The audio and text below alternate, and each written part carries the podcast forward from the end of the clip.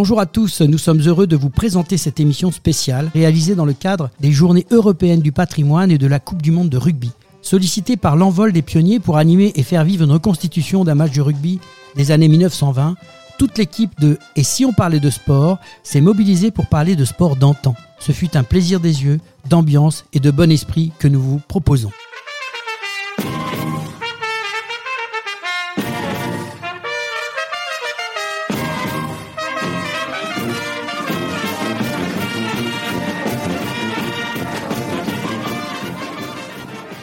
Bonjour à tous, nous sommes très heureux de vous accueillir sur cette piste d'envol des pionniers de l'aérospatial de l'ancien aéroport Toulouse-Montaudran. Tout au long de cet après-midi, dans cette émission spéciale L'envol des pionniers, nous allons nous replonger dans les années 1920 avec nos intervenants et chroniqueurs.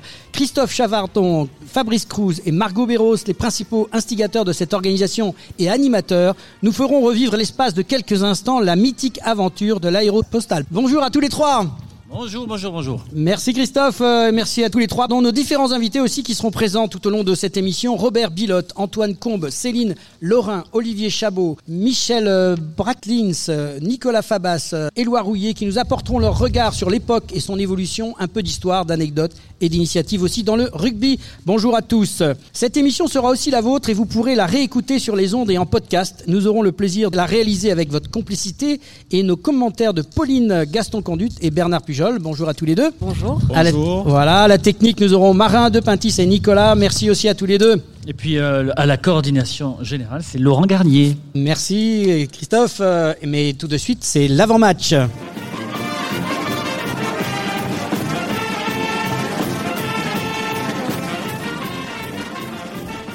Et voilà, donc, euh, bon, avant ce match, il y a plein de choses à raconter. Et Christophe, euh, tout d'abord, euh, ça serait intéressant que tu nous expliques un peu ce qu'est le programme de cette journée. Depuis samedi, c'est les journées européennes du, patrimoine ici à l'Envoi des Pionniers. Comme chaque année, deux jours où on propose bah, de découvrir ce lieu un peu différemment, un accès libre et gratuit, et avec une programmation tout à fait particulière. Alors, bah, c'est quoi? C'est découvrir des expositions permanentes de l'Envoi des Pionniers, où on raconte cette épopée de l'aéropostale. Vous savez, c'est ici, hein, sur ce lieu là où nous sommes euh, aujourd'hui, qu'est née euh, l'aéronautique euh, toulousaine avec l'épopée de ces pionniers aéropostales. Vous connaissez les Saint-Exupéry, les, les les Mermoz, qui décollaient exactement de la piste sur laquelle on est là, ce qu'on appelle le champ d'aviation. Et donc exposition temporaire, exposition permanente, animation particulière. Vous pouvez par exemple, si vous venez aujourd'hui à l'envol des pionniers, être recruté comme à l'époque. Hein, comme on était recruté ici à, l'aéropostale pour devenir pilote ou mécano, bah, vous allez pouvoir voir si vous auriez été capable d'être recruté. il y a plein de choses à faire. Et puis, aujourd'hui, c'est un peu particulier, parce que c'est aussi la Coupe du Monde de rugby, ça vous le savez. On a organisé un match comme à l'époque de l'aéropostale dans les années 20. Et on a imaginé ce match euh, d'une équipe Latécoère contre une équipe Breguet. On va en parler euh, tout au long de l'après-midi euh, et, c'est ce qu'on propose aujourd'hui. Alors, vraie question, pourquoi avoir organisé un tel événement avec un match de rugby d'époque? J'ai un peu la réponse, mais quand même, j'aimerais l'entendre. Ben, l'idée, l'idée, c'était de se dire, on va vraiment imaginer euh, ici, là, ce lieu de Montaudran, comme dans les années 20. Donc, alors, il y a des gens qui travaillaient ici, hein, des gens qui assemblaient déjà des avions, des gens qui étaient des pilotes, qui donc préparaient leur mission, leur vol vers l'Espagne, vers le Maroc, le Sénégal, et puis un peu plus tard, hein, 30 vers l'Amérique euh, latine. Tous ces gens travaillaient, donc étaient très sérieux. Hein, et, puis aussi, bah, après le travail, bah, ils se retrouvaient le dimanche. Alors ils se retrouvaient pour euh, aller boire un coup. Ils se retrouvaient aussi sûrement pour jouer au rugby, hein, parce qu'à l'époque, on en reparlera tout à l'heure, il y a énormément de clubs à Toulouse. Le rugby, c'est pas comme aujourd'hui, euh, bah, n'importe quelle usine ou entreprise avait son propre club. Et le dimanche, on venait un peu se frotter aux collègues euh, et, c'est ce qui va se passer et ce sera reconstitué aujourd'hui. Alors un petit flashback quand même sur euh, l'occasion de, ce match de rugby qui, qui est en fait la fin d'un grand week-end euh, que vous avez voulu décider ici à, l'envol des pionniers dans le cadre des journées européennes du patrimoine 2023. Est-ce qu'on peut en dire deux trois petits mots quand même sur ce qui s'est passé, ce que vous avez proposé?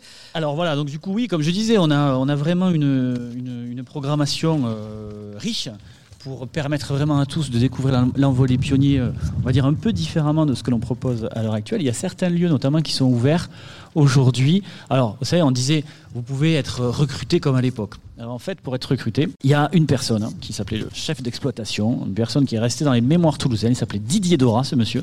C'était le, responsable d'exploitation de l'usine et de ce lieu ici à Montaudran, du site.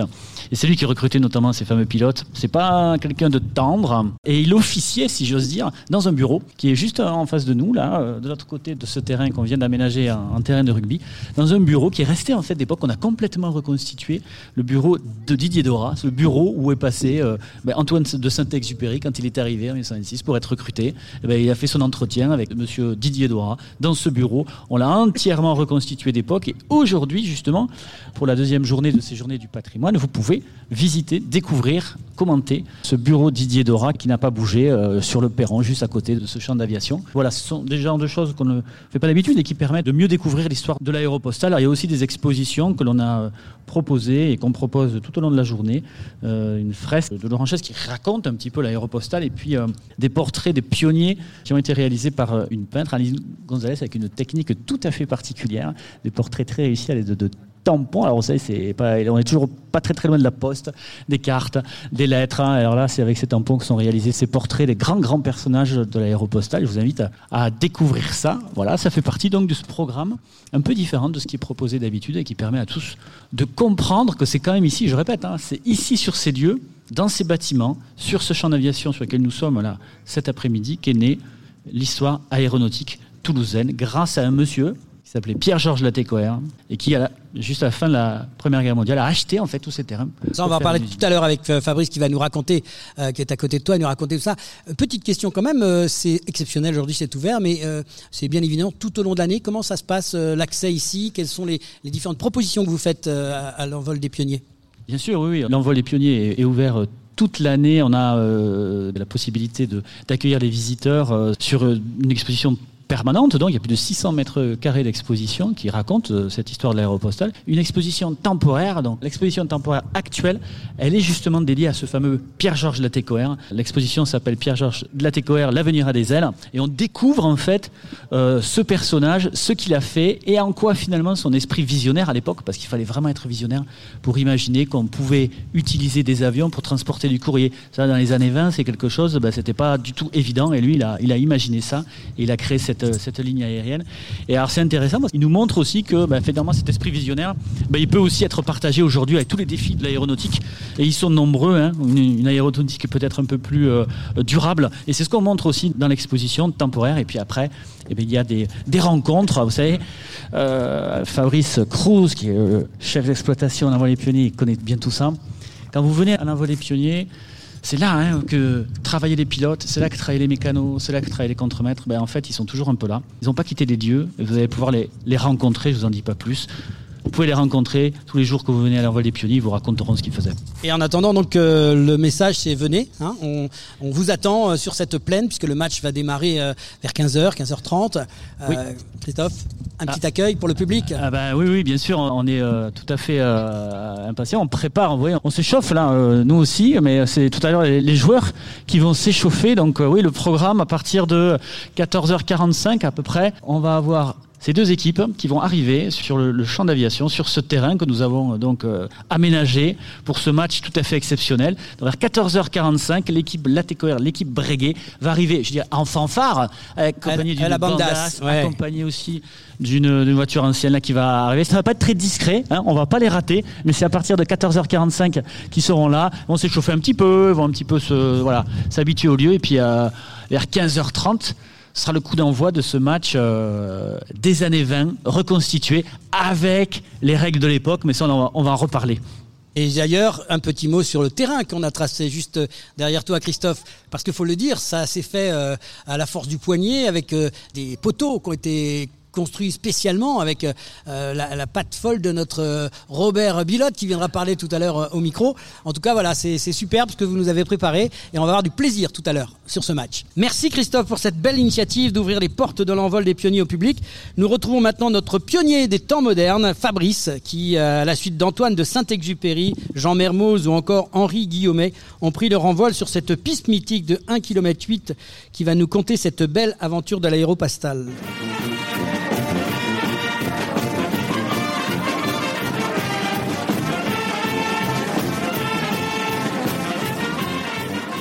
Et voilà, donc on va se remettre dans l'ambiance 1920. Euh, Fabrice, si je te dis, j'ai refait tous les calculs, il confirme l'opinion des spécialistes, notre idée est irréalisable, il nous reste qu'une seule chose à faire, la réaliser.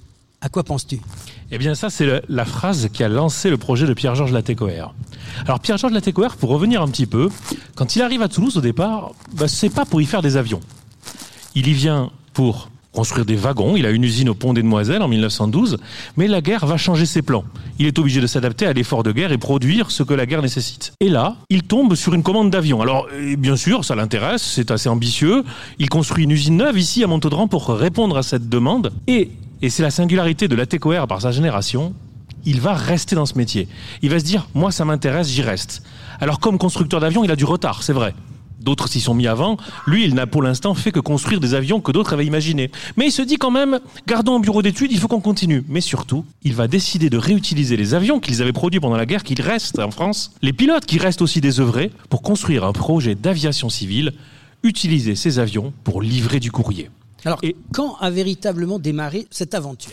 Eh bien, c'est là. En 1918, dès le début euh, va dire, euh, où les esprits commencent à se libérer de la guerre, que Pierre-Georges Latécoère commence à lancer son projet. D'abord, il va présenter euh, la capacité à le faire en allant bah, jusqu'à Barcelone, le 25 décembre 1918, avec un avion de surplus qui lui restait, un Samson 2 à 2, le pilote réceptionnaire qui était débauché pour l'occasion, René Cornemont, les voilà qui embarquent pour Barcelone, pour montrer la faisabilité du projet. Parce que le projet de la là où il est singulier, c'est qu'il décide de faire ce que d'autres ont essayé de faire, transporter les choses en avion, mais lui, il est malin. Il ne se met pas en concurrence avec celui qui est fiable à l'époque, le train. Il décide d'aller plus loin, un projet irréalisable, l'Amérique du Sud. Mais comme il est malin, hein, il veut faire des rêves réalistes, il va le construire par étapes. Et sa première étape indispensable, c'est le Maroc. Donc, Barcelone, c'est le premier jalon. Il montre à l'État français qu'il est capable. Mais bon, si la performance est amusante, elle n'est pas suffisante. Il va falloir euh, mettre la seconde. Et pourquoi se lancer dans un tel projet? Ah, bah, disons que l'Amérique du Sud, c'est l'Eldorado en 1918-19. C'est plus de 2000 tonnes de courrier qui transitent entre la France et l'Amérique du Sud. Pourquoi? Bah, Pour communiquer avec les entreprises françaises qui sont à l'œuvre pour fabriquer les infrastructures. En fait, les Sud-Américains sont très vaillants, hein, c'est pas la question, mais au bout d'un moment, quand tout le monde construit en même temps, eh bien, il y a un gros marché, si je puis m'exprimer ainsi, qui se développe, et les grands pays du moment, la France, les États-Unis, les Allemands et d'autres, sont en concurrence. Eh bien, l'idée de la TECOR, c'est d'utiliser ce à quoi on est bon. On l'oublie, hein. Mais la France et l'aviation, c'est une vraie histoire d'amour. Les premiers brevets officiels de pilotes, c'est la France qui les délivre à l'Aéroclub de France. Quand Alberto Santos Dumont, un Brésilien, veut montrer son premier avion qui va décoller de lui-même, il vient le faire à Paris. Donc la France et l'aviation, c'est une vraie histoire d'amour. Et la TECOR sait que, au sorti de la guerre, on n'est pas les seuls, mais on est quand même très bon. Et c'est justement pour faire usage de ça à quoi on est bon qu'il veut mettre l'aviation au profit des entreprises françaises installées à l'étranger. Alors comme vous l'entendez, on est sur la piste d'envol, hein, on est vraiment au bord de la piste, ça souffle, le vent est là, et ce vent, je pense qu'à l'époque, c'était intéressant pour que les avions puissent décoller. Il fallait le vent contraire pour bien bien s'envoler sur cette piste. Donc ça explique un peu. C'est pas du tout euh, Fabrice qui souffle dans le micro. C'est vraiment le vent naturel au bord de cette piste. Un vent indispensable. Alors d'ailleurs, euh, si vous me permettez une petite digression, ça a causé quelques atterrissages compliqués puisque les avions pouvaient décoller et atterrir avec peu de vent, mais quand le vent était supérieur, ben, les mécanos devaient les accrocher. Hein, on appelait ça l'atterrissage à la perche pour récupérer les avions alors que moteur éteint, ils continuent à voler. Hein. Ça c'est une particularité de cette génération. C'est important de se dire qu'on est ici sur une piste historique. Je pense qu'il faut réagir à ça. C'est euh, savoir que Saint-Exupéry, que Guillaumet étaient, des gens ici qui a bercé énormément de, littérature, fait rêver des millions de gens. Et on est là, sur cette piste, euh, euh, tout à côté, en train de faire une émission de radio. C'est exceptionnel. Oui, alors je pourrais faire le blasé et dire que qu'on s'y habitue, mais c'est pas vrai.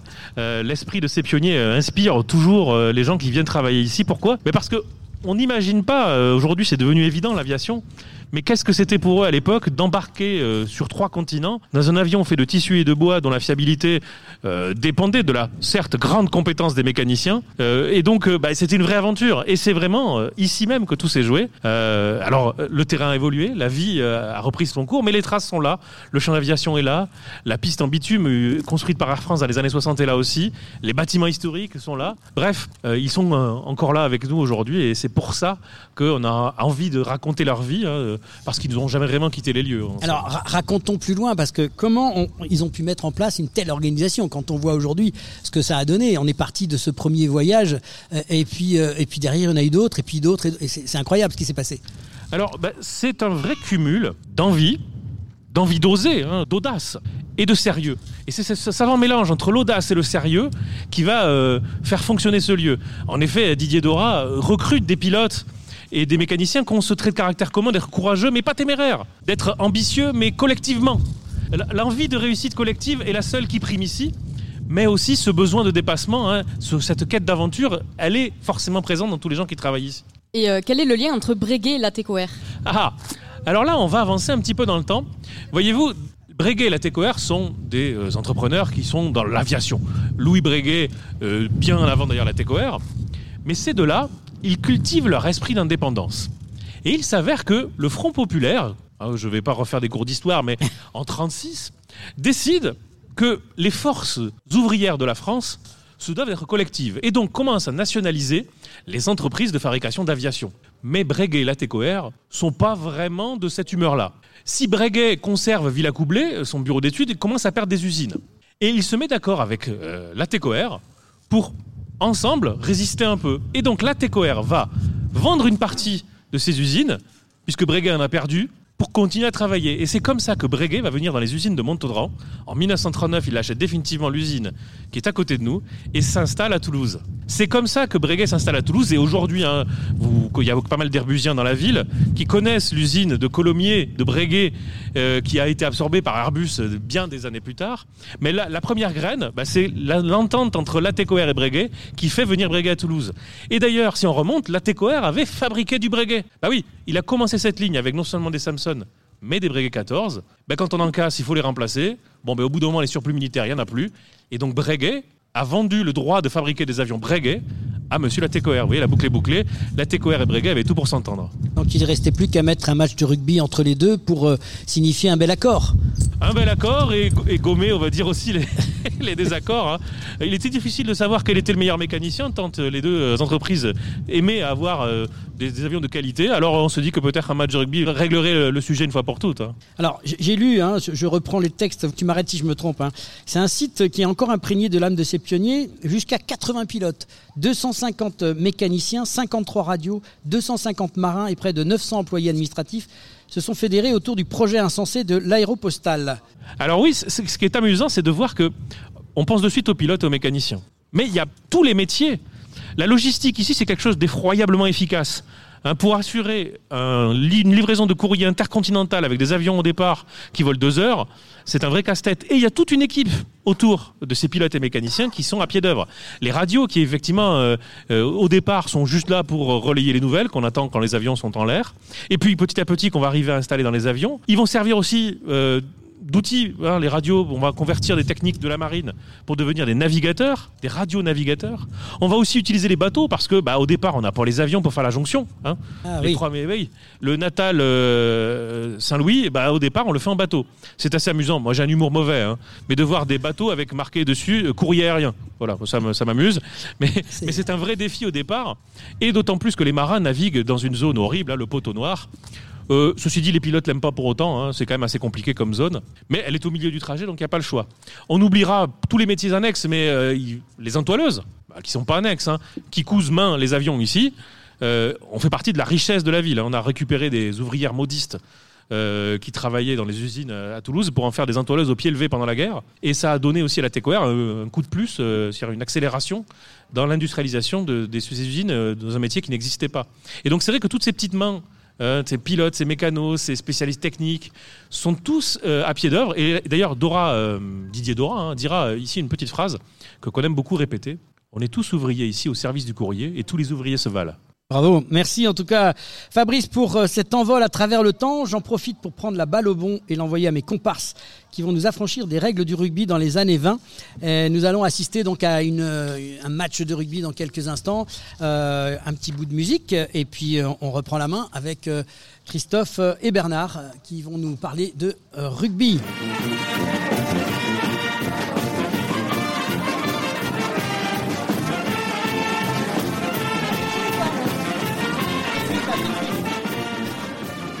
Voilà, on est, on est en direct, donc les mêmes conditions avec du vent et on a notre, bandas qui vient d'arriver. Donc on va leur permettre de nous faire un petit euh, intro musical avant les règles que Bernard Pujol et Christophe Chaffardon vont nous expliquer. Des règles assez euh, ordinaires, mais il y a quand même des choses à savoir. Donc notre équipe euh, bandas se met en place et dans quelques instants on va les entendre. Le bandas qui s'appelle les fonds du son et on les entend immédiatement. C'est parti messieurs dames, quand vous voulez.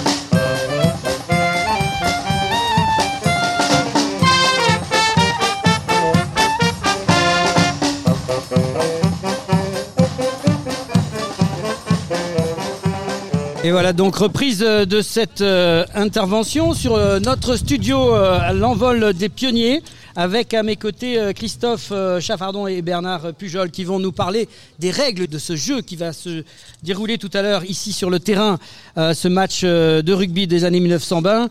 Euh, Christophe, Bernard, à vous de jouer. Bah oui, alors c'est vrai qu'on c'est ce qu'on disait aujourd'hui, donc pour ces journées européennes du patrimoine. Alors il y, a une thématique annuelle d'ailleurs, euh, et la thématique des journées du patrimoine cette année, c'est euh, patrimoine et sport. Donc déjà c'était pas mal. Et puis euh, vous n'êtes pas sans ignorer que la Coupe du Monde de rugby a commencé en France et notamment à Toulouse. Encore vendredi soir, il y avait les la Nouvelle-Zélande qui a joué. Et donc on s'est dit on va faire on va reconstituer un match qui aurait très très bien pu exister ici sur ce champ d'aviation. Non pas donc champ d'aviation pour faire décoller les avions cette fois, mais pour jouer au rugby entre une équipe, celle de Pierre-Georges Latécoère, l'équipe de les lignes aériennes Latécoère, et puis euh, Breguet, qui était aussi un constructeur d'avions à l'époque. On imagine aujourd'hui ces deux équipes qui vont s'affronter. Alors ça, ça existait vraiment, mais c'est vrai que on jouait pas tout à fait au rugby de la même manière. Alors on a beaucoup de chance parce que Bernard nous a étudié ça au cordeau là pour savoir un peu comment on jouait au rugby dans les années 20 peut-être un peu un rappel de bah, comment le rugby déjà est arrivé hein, parce que Et Juste une petite chose, je vais te couper Christophe parce qu'il faut bien dire au public quand même, regardez, écoutez, mais surtout ne retenez rien de ce qu'ils vont vous dire à l'instant. J'ai retenu, euh, moi, rugbyman, euh, l'objectif collectif. Voilà. Donc maintenant, quand on sait ça en rugby, que l'objectif seul, on ne peut rien, et que c'est essentiellement que le rugby a été créé pour effectivement que les gens épousent un objectif collectif, on se rejoint sur ce lieu effectivement entre l'aéropostale et le rugby. Pour parler du rugby, un petit moment sur la genèse. Le rugby, c'est quoi? C'est un sport de euh, combat collectif. C'est unique euh, en termes de collectif. Il faut savoir que l'humanité, depuis toujours, les hommes euh, et les femmes, je parle de l'espèce, a toujours voulu s'affronter et dont le rugby, euh, dans notre antiquité, euh, existait déjà. Euh, on va faire, pour arriver vite en 1920, au Moyen-Âge, on connaît mieux la Soule, dans nos régions, où effectivement, de vessies de porc, on s'affrontait entre villages. Effectivement, tout ça par de la violence. Donc, pour dérouler encore et arriver à presque ce qui serait des règles en 1920, c'est un grand mot. Avant cela, le rugby s'appelait football. Il nous est arrivé en France par la traversée de la Manche, de nos amis britanniques. Euh, quand on dit amis, nos meilleurs ennemis britanniques en rugby, il faut reconnaître qu'effectivement, ils nous ont amené le rugby. Donc, c'était dans les villes universitaires et également les ports économiques où effectivement ils se sont fixés via les dockers, via l'aristocratie, via les étudiants, ce euh, fameux jeu qu'on appelle le rugby. Donc c'était du football au départ, toujours sans règles. C'était le football rugby, puisque le football tel qu'on le connaît à Ballon Rose s'appelait football association. Et dans le football rugby, toujours par cette envie d'en découdre, tout était bon. Tout était alors tout était bon, euh, tout, était permis. Alors quand on a fouillé quand même pour revoir ces fameuses règles des années 20 pour qu'elles soient appliquées, parce que là tout à l'heure on va jouer comme dans les années 20. Hein. On va pas jouer comme euh, en 2023 euh, à la Coupe du Monde de rugby. Et alors? Ben, des règles il n'y en avait pas énormément en fait, si j'ai bien compris. Hein. Alors Christophe, effectivement, bien amené. Tu m'as fait, tu m'as passé un caviar, comme on dit à rugby, une belle passe. 1920. Aujourd'hui, on est en 1920. Donc pas de règles avant ça. Compte tenu de ce qui se passait, plusieurs règles, de la violence, chaque collège, chaque truc avait sa règle, c'était plus possible. Il fallait codifier. À 1920, sur ce que nous allons vivre cet après-midi et le match euh, que nous allons euh, poursuivre, et il y avait deux règles simples. C'était le ballon, la passe ne doit se faire que de devant vers l'arrière. Ça c'est toujours. Et oh, ça, on l'a conservé. Ça. Et c'est une bonne chose. Avancer pour des passes arrière, il faut quand même jouer au rugby. on est les seuls à, à pouvoir le faire. Et puis, effectivement, la notion de hors-jeu. Donc, quand on a dit ça, on comprend bien, et nous le verrons cet après-midi, parce qu'ils vont fidèlement reproduire une partie, un match demi-temps de ce type de rugby, où il y avait euh, un désordre total parce que la data n'était pas encore là, la stratégie n'était pas encore là. Oui. Nos grands yaka et sorciers, je ne les citerai pas, qui ont fait évoluer, n'étaient pas encore là. C'était un jeu, effectivement, il fallait s'affronter, euh, tout le monde intervenait, tout le monde avait le droit de euh, jouer dans n'importe quelle des situations. On entrait dans un regroupement par devant, par derrière, truc et tout. On n'avait qu'une seule chose qui, euh, effectivement, était on n'avait pas le droit de toucher une personne sans le ballon. C'est pour faire une petite comparaison avec l'actualité sur les nettoyeurs et Et il n'y avait pas trop de déblayage, quoi, hein, à l'époque. Mais alors, et les phases de conquête, là, parce que quand même, les- la mêlée, ça existait déjà. Cette mêlée, elle était quoi Rudimentaire? Elle était poussée, j'imagine, euh, particulièrement?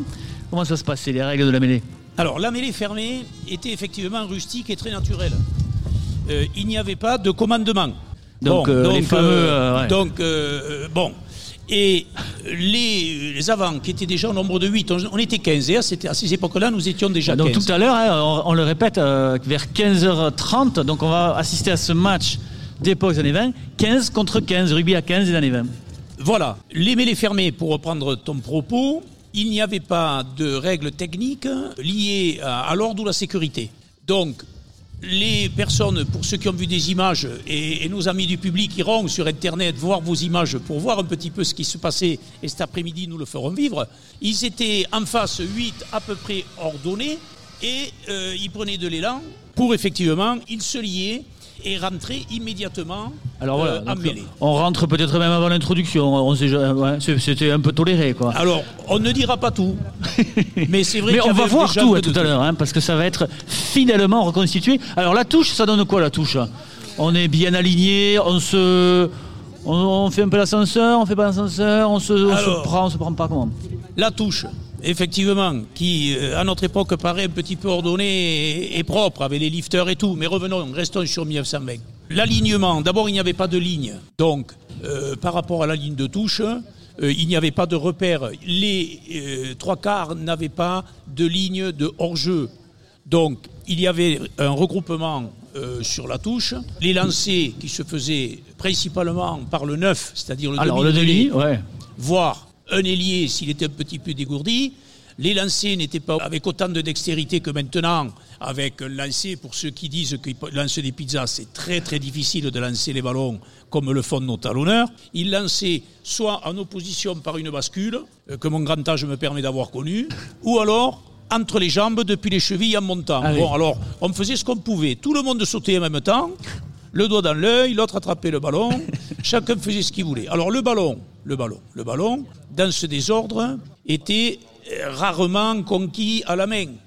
Parce que non content de ne pas pouvoir l'attraper, l'autre essayait de t'en empêcher. Alors le ballon tombait, et il y avait encore la notion de l'ADN du jeu au pied, parce que le rugby... Alors le dribbling là, on parlait beaucoup de dribbling à l'époque, c'est ça hein? C'est quoi ce dribbling là? On en voit plus trop de ça. Le dribbling est ton anglais parfait, Christophe. Je dois le souligner, tout le monde le, le- le savait déjà.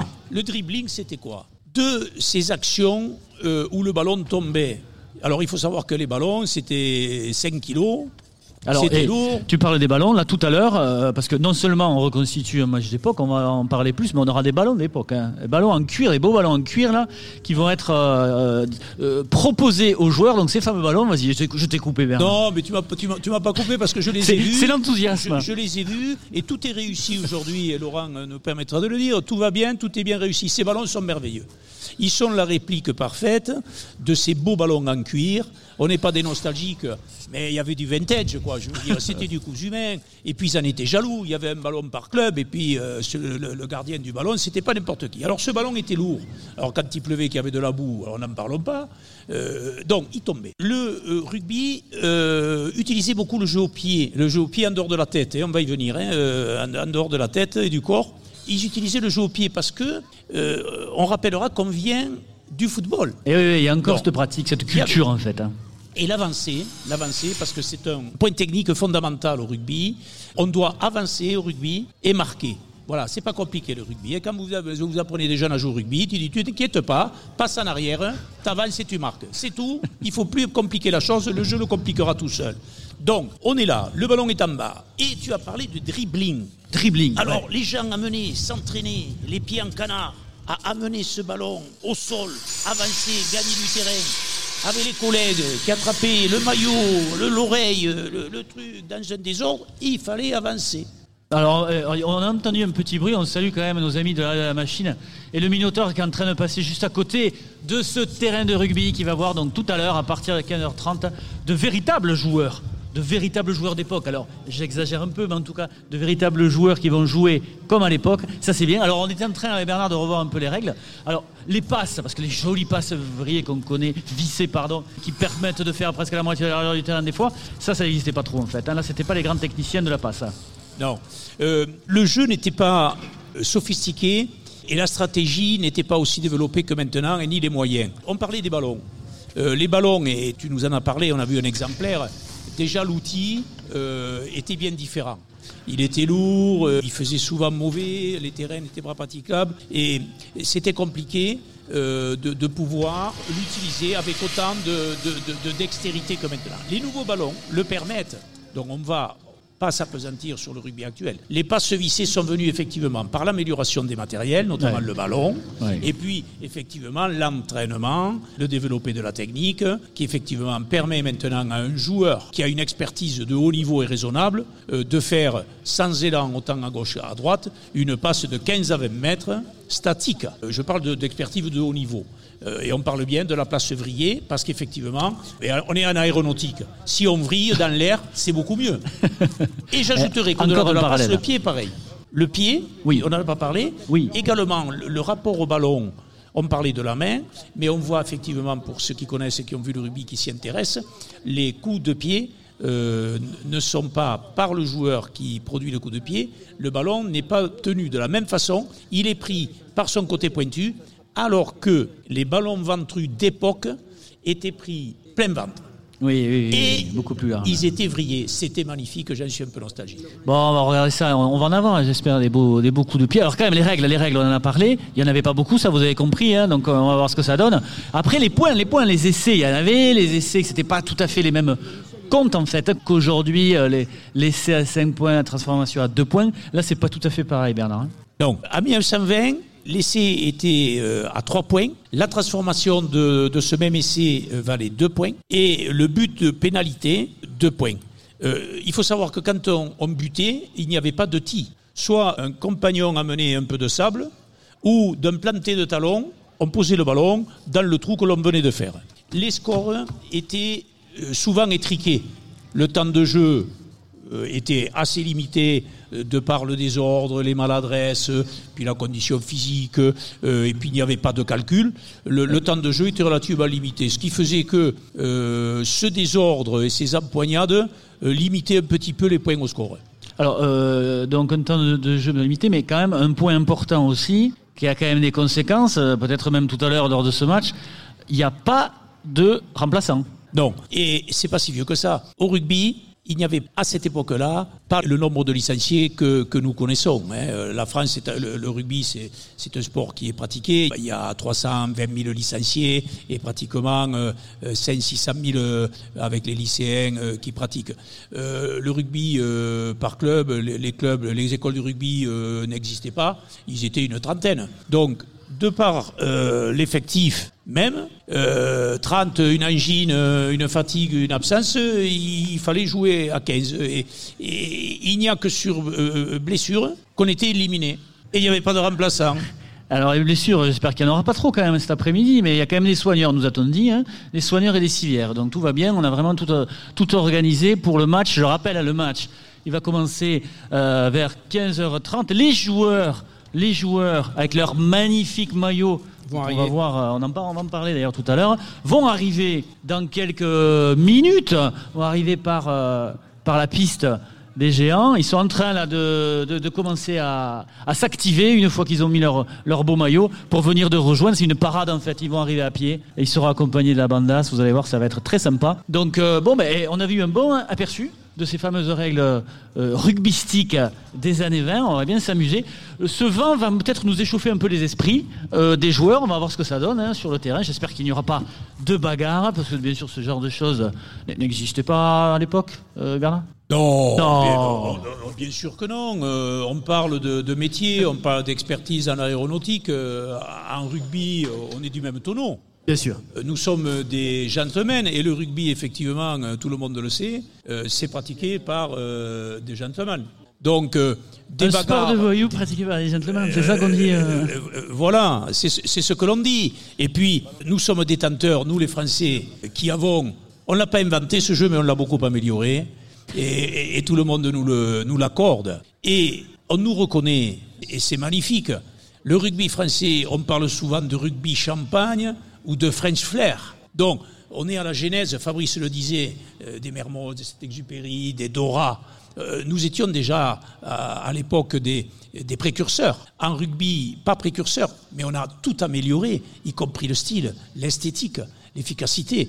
Et on a amené ce- cette touche que tout le monde nous reconnaît. Et maintenant, avec tous les moyens et le niveau de la France nous envie, on l'a amélioré, ce, jeu. Non, mais tu as raison de ressouligner euh, ce point commun, hein, cette convergence entre l'esprit du rugby, on le connaît bien, ses valeurs de- d'entraide, euh, de solidarité, d'abnégation, et les valeurs de l'aéropostale qui sont racontées à l'envolée pionnier dans les expositions permanentes, dans les expositions temporaires. Vous pouvez les découvrir tout au long de la journée. Dans le cadre des journées du patrimoine, l'accès est gratuit. L'aéropostale, c'est une épopée qui est émaillée de toutes ces valeurs aussi, ces solidarités, c'est euh, ce lien si fort entre les mécanos et les pilotes quand ils décollaient, ici, là, du champ d'aviation, pour euh, franchir les Pyrénées, partant d'orage. Tout ça, tout ça, pour amener du courrier au Maroc, au Sénégal, et puis après, dans les, dans les années 30, jusqu'en Amérique du Sud. Donc les valeurs de l'aéropostale, les valeurs du rugby, elles sont liées, c'est pas pour pas pour rien que cet après-midi on va les on va les, les voir en fait converger encore plus avec ce match. Eh bien, merci à tous les deux pour ces explications très techniques. Euh, je pense que nous pourrons suivre maintenant ce match plus facilement. Euh, maintenant, place à la parade des joueurs qui vont arriver dans quelques instants. Merci. J'ai pas tout compris sur les plaquages. Je crois qu'on peut faire des crocs en jambes et tout. C'est ça, non? Je, Juste pour finir cette explication, euh, mon cher Bernard. Effectivement, ta perspicacité est entière, on te la reconnaît, Laurent. En 1920, euh, le rugby est codifié et effectivement, tout ce qui était valable. Le tout était bon euh, des années football, association avec euh, le croche-patte et tout. Euh, là, là, on avait, on avait mis un bémol là-dessus. Le, le croc en jambe, le tacle, et était, euh, il n'y avait pas un règlement de 400 pages, mais il était déjà exclu. Voilà, donc c'est pour bien spécifier, pas de plaquage euh, à l'ancienne. Donc là, Oui, ouais, Christophe. on, on- on vient de m'annoncer Ah, on est en direct que- là. hein. On vient de m'annoncer que euh, la parade des joueurs est partie. Si je peux me permettre à décoller de l'Espinet en direction de l'envolée pionnier. Donc euh, ils sont en train d'avancer là en musique. On va bientôt euh, les voir arriver. On est très contents. Ils ont le Alors, vent à contre, c'est ça les, grad- donc- les gradins sont déjà bien pleins. Il y a aussi un stand de supporters avec des petits fagnons euh, qui, vous voyez le, le groupe de personnes qui est devant l'envol des pionniers. Nous avons réalisé des petits fagnons Breguet, des petits fagnons la TCOR. Comme ça, vous allez choisir l'équipe que vous allez supporter tout à l'heure. C'est là-bas, n'hésitez pas à y aller. Merci Christophe. Eh bien, on va attendre dans quelques instants avec un petit peu de musique.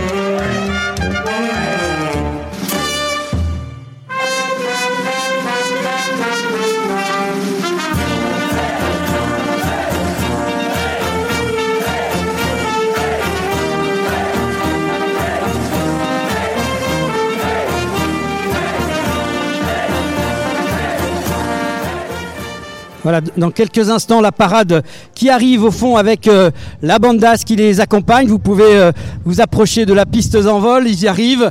Les deux équipes euh, sont présentes avec à la tête une très belle voiture ancienne. Donc approchez-vous, dans quelques instants, ils seront près de nous. Et on va pouvoir vous présenter avec euh, notre ami Robert Bilotte euh, les équipes qui seront en présence donc tout à l'heure avec euh, l'équipe Breguet, Christophe et, Robert qui vont nous raconter un peu les personnages, les sportifs qui vont être là dans quelques instants. Alors Robert, ils arrivent avec la bande d'As. Est-ce que tu peux nous parler de ces deux équipes Donc une équipe Breguet avec ses équipements, les couleurs, qu'on puisse les encourager? Oui, bonjour à tous. comme on vous l'a dit, dans les deux équipes qui vont s'affronter, c'est l'équipe Breguet et l'équipe Latécoère. Alors, l'équipe Latécoère sera maillot rouge, short vert. Et pour l'équipe Breguet, à maillot blanc et short bordeaux. Voilà. Et pour les joueurs, ben, nous allons les citer. Pour l'équipe Latécoère, le numéro 1 sera Marc Pinard.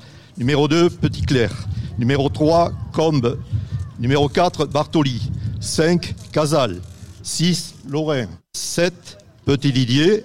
8, Lomonier. 9 à la mêlée Libourel, à l'ouverture Fabas, 12 Salenave, 13 Ulmé, 14 Cabestre, 15 Bacali. Je t'interromps euh, Robert parce que euh, je vois une splendide euh, véhicule d'époque qui amorce la piste des géants. Suivi par, tu parlais des maillots rouges, à TECOR, je crois qu'ils sont en train d'arriver. Donc on va prendre connaissance de l'équipe Breguet, mais ils sont bientôt là euh, et vont s'échauffer un peu d'ailleurs, peut-être. Hein. Allez, je te laisse euh, continuer. Alors, pour l'équipe Breguet, en 1, on aura Brou, en 2, Artigue, en 3, Lorrain, Olivier. Je précise le prénom parce qu'ils sont deux frères. Le 4 sera Mique, le 5, Oswald, le 6, Baron, le 7, Riera, le 8 Bouin, le 9 Sfez, le 10 Olière, le 12 Combe, le 13 Reynaud, le 14 Monnier, le 15 Sermé et je vois en fin de liste le 11 que j'ai oublié, c'est Patrick Contreras. Voilà, c'était pas tout à fait dans l'ordre. Pour les remplaçants, on aura euh, toujours pour Breguet, on va dire. On aura Verbeck, qui remplacera le 7. On a Onadei qui remplacera le Baron. Et on aura Arthur qui remplacera Sfez. Pour l'équipe de la Tequer, les remplaçants seront Torrent, remplacera Petit Didier, Cabestre à la place de Mosson et Fornet euh, uniquement soigneur. Voilà, c'est tout. Là, je crois qu'ils sont véritablement en train d'arriver. Vous les voyez euh, débarquer, entourés par la bandasse. Euh, je vois, je devine les maillots. Tu parlais de maillots rouges plutôt, hein qui sont là, des maillots blancs aussi. Alors les rouges, on rappelle, Robert, Robert, les rouges, parce qu'il ne faut pas se tromper tout à l'heure, hein, on va supporter les uns ou les autres. Donc les, rouges, c'est l'équipe, tu nous le rappelles hein Alors les, rouges, le Bordeaux, c'est l'équipe de Breguet. Alors, les rouges, un peu à Bordeaux, c'est raison, c'est l'équipe euh, Breguet. Et les autres, en blanc. En blanc, alors les blancs, pardon. C'est l'équipe Latécoère. Latécoère hein, qui va être euh, donc alors un peu sur, sur, sur son terrain. Hein. Latécoère est on va dire à domicile. On est bien d'accord. Hein. Latécoère est à domicile et reçoit. Parce que les couleurs n'étaient pas très précisées sur mon, mon papier. Un maillot blanc, short Bordeaux, c'est Breguet. Et un maillot rouge, short ah, parce que ça me disait. Donc alors, short vert, on va, Latécoère. On va bien récapituler parce qu'il faut pas faire d'erreur. On est bien d'accord. Hein. On va avoir en rouge Grenat, Latécoère, en blanc l'équipe Breguet. Ils vont s'affronter dans une sorte de derby, ici, à l'envol des pionniers, sur le champ d'aviation, là où décollaient les Saint-Exupéry, les Guillaumet, les Mermoz. Ils sont magnifiques. Alors, vous avez trois arbitres aussi. Je vous conseille d'aller de, voir les arbitres, qui sont magnifiques, les arbitres. Ah ouais, très beau. Je crois voir quelques petites moustaches, là, qui ont poussé très récemment, si je, si je ne m'abuse. Beaucoup de, joueurs moustachus, me semble-t-il, euh, dans les deux équipes. Alors vous voyez les, maillots avec euh, floqués hein, derrière, les numéros, ben, c'est les mêmes, on a toujours 15 joueurs comme comme c'était le cas, c'est le cas aujourd'hui. Alors des, maillots un peu épais, hein, euh, avec euh, des petits lacets en haut et petits cols, et puis et les shorts, les shorts longs, des shorts longs, c'est comme ça qu'on on avait les shorts à l'époque, et ces bas rayés, montés comme d'habitude. Alors les chaussures, c'est, allez on va dire c'est pas des chaussures d'époque. Hein. Alors nous sommes tout à fait rassurés. À droite de la parade, nous voyons la civière qui est là. Peut-être qu'en effet cette civière sera utile tout à l'heure, je n'espère pas évidemment, mais sait-on jamais, encore une fois le vent est un peu, est un peu fort et peut peut-être réchauffer les esprits, on verra ça tout à l'heure. hein. Alors là, comme on vous disait, le, le coup d'envoi officiel c'est 15h30, le temps que ces messieurs s'échauffent un petit peu, prennent possession des lieux. Alors notamment euh, l'équipe Breguet, hein, euh, elle joue à l'extérieur, je le rappelle, on est sur le territoire Latécoère ici, euh, et c'est bien les rouges qui jouent à domicile, ils sont vraiment très très beaux hein, ces maillots.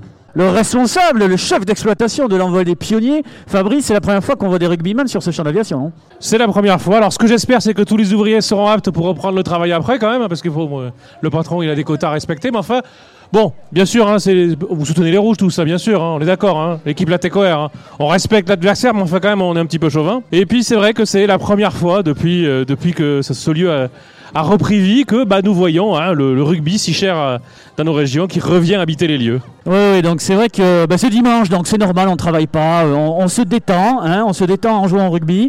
Mais bon, euh, tous ces beaux messieurs vont euh, rapidement reprendre le travail dès demain, hein, parce qu'il y a des, des assemblages d'avions à faire. Il faut préparer euh, aussi euh, les, euh, les prochaines euh, missions, les prochains vols de, euh, des lignes aériennes Latécoère. On le rappelle, hein, c'est d'ici qu'on on partait en avion pour transporter du courrier. Vous remarquerez les deux ballons d'époque aussi, qui sont, qui sont magnifiques. Et voilà Christophe, donc on va laisser les joueurs maintenant se, se préparer, s'échauffer quelques instants avant ce match euh, qui aura lieu dans une petite demi-heure. En attendant, je retrouve avec moi Christophe, euh, Christophe et Robert. On va parler un peu justement de ces équipements que vous voyons euh, devant nous. Christophe, on a vu les nouvelles tenues qui sont spécifiques pour ce match. Oui, alors tout à fait. Vous voyez les tenues qui sont euh, qui sont utilisées par les par les joueurs, c'est vraiment des, tenues d'époque. Hein, ça ressemble pas trop trop en fait au maillot euh, euh, de, des joueurs du, top 14 à l'heure actuelle ou de la Coupe du Monde de rugby. Vous voyez surtout les shorts longs, bien longs. Les bas, bon, les bas n'ont pas trop trop changé, mais les shorts étaient vraiment tout à fait différents. Et puis et puis ces ces maillots à, à lacets avec ce col là, voilà, tout à fait élégant. Donc euh, le port du béret, le port du béret, ben oui, le port du béret, la casquette, ben ça se faisait, ça, on, avait l'habitude de jouer avec euh, ben, la tête couverte comme euh, bien souvent. Et puis les ben, l'échauffement, ben, c'est comme aujourd'hui, voilà, les joueurs s'échauffent avant le coup d'envoi, ça va durer quelques minutes. Il faut qu'ils ils apprivoisent un peu hein, ce terrain. Euh, Robert, il y avait, euh, un- une petite euh, particularité sur les tenues justement euh, que, que les porte les joueurs aujourd'hui? Alors les, les équipements des joueurs, les arbitres, supporters et accessoires ont été fabriqués spécialement pour l'occasion. Donc pour les participants, euh, joueurs, soigneurs et arbitres ont reçu un équipement complet. Euh, maillot numéroté, son, son poste pour les joueurs, comme l'a dit Christophe, short long et chaussettes. La vraie question, c'est de savoir si ça avait été fabriqué spécialement. Bien évidemment, on trouve plus ces tenues-là, d'après ce que vous m'aviez dit, dans le commerce. Oui, on ne trouve plus évidemment ce ce lacet et cette façon de fabriquer des maillots. hein. Et puis les, les- surtout les matériaux ont changé. Euh, il n'était pas question à l'époque d'acrylique ou de, ou de polyamide, évidemment. C'était des matériaux euh, naturels. Pour tout dire, euh, à l'époque également, les, bon, les- ce qui faisait la différence, évidemment, les joueurs portaient des ceintures noires pour tenir les shorts longs et un béret noir souvent et un casque. On, on les a vus avec des casques cuir. Et, et ils arboraient souvent une, une belle moustache qui revient à la mode un petit peu maintenant, mais. Ouais, c'est- pour ça que t'en portes une aujourd'hui, Voilà, mon cher Robert. j'en hein. porte une que j'ai essayé de faire pour l'occasion. Alors, il y, a- une particularité sur les chaussures, euh, Robert. Oui, les, chaussures, évidemment, on n'avait pas ces couleurs fluo qu'on a actuellement. hein, maintenant, on s'est inspiré peut-être du football, puisque dans le rugby, c'est assez récent. On n'avait que des chaussures noires, les chaussures entièrement noires, avec différentes formes pour les avant, pour les arrières. Mais enfin, bon, c'est peut-être venu même plus tard. Pas de rouge, pas de bleu, comme je le disais, pas de fluo ou autre fantaisie. Euh, ben, noir, c'est noir. Quoi. À l'époque, noir, c'est noir. Bon, noir, c'est noir, nous l'avons compris. Merci euh, à Christophe et, à Robert pour ces présentations. On se retrouve euh, tout de suite avec euh, nos invités pour quelques anecdotes rubistiques et, historiques. On a la, chance d'avoir près de nous Céline Lorrain, qui est présidente du rugby Toulouse-Montaudran, comme on dit ici le TMR. Bonjour Céline. Bonjour. Voilà donc Céline, présidente du rugby de Toulouse-Montaudran, euh, au, au micro de Pauline Gaston Conduite pour quelques petites questions concernant le rugby. Oui, Céline, à la tête euh, du PMR depuis euh, 1920, paraît-il. C'est ça Ça se voit Pouvez-vous nous conter l'histoire euh, de ce club? Oui, en fait, c'est un club qui est né il y a un peu plus de 35 ans aujourd'hui dans ce quartier, le quartier de Montaudran. Et au départ, c'était euh, quelques parents qui ont voulu faire euh, découvrir le rugby à leurs enfants. Donc ça a démarré, euh, si j'ose dire, par le bas avec des petits. Et euh, et il y avait quelques enfants. Et puis petit à petit, ça a grandi. Ça a grandi en âge, ça a grandi en taille. Et euh, aujourd'hui, le Toulouse-Montaudran Rugby, c'est euh, 350 adhérents. On a une offre euh, complète pour tous les âges, euh, c'est-à-dire de 3 ans jusqu'à 19 ans, autant les garçons que les filles. Voilà, la grosse spécificité de ce club, c'est qu'on n'a pas d'équipe senior en compétition, mais l'offre est bien large autour de nous à Toulouse. Et par contre, on a euh, des partenariats avec euh, d'autres clubs pour euh, justement que ce cursus ne s'arrête pas pour nos juniors notamment et nos cadettes. Et justement, vous avez parlé des garçons comme des filles. Qu'en est-il du rugby féminin au TMR Ben, on a pris la décision de créer une équipe cadette et à l'époque on était les premiers à Toulouse Intramuros donc on a créé au final en même temps que le Stade Toulousain a créé la sienne. Donc on est encore les seuls hors Stade Toulousain à ce jour à avoir une équipe cadette et on s'est étoffé aussi d'une équipe de minimètres. Donc les minimètres c'est les moins de 15 ans, les cadettes elles ont entre 15 et 18 ans et euh, on a aussi une équipe euh, loisirs féminine. Donc c'est le pendant, si vous voulez, des Golden Boys qui jouent aujourd'hui et qui nous font le plaisir euh, d'être ici.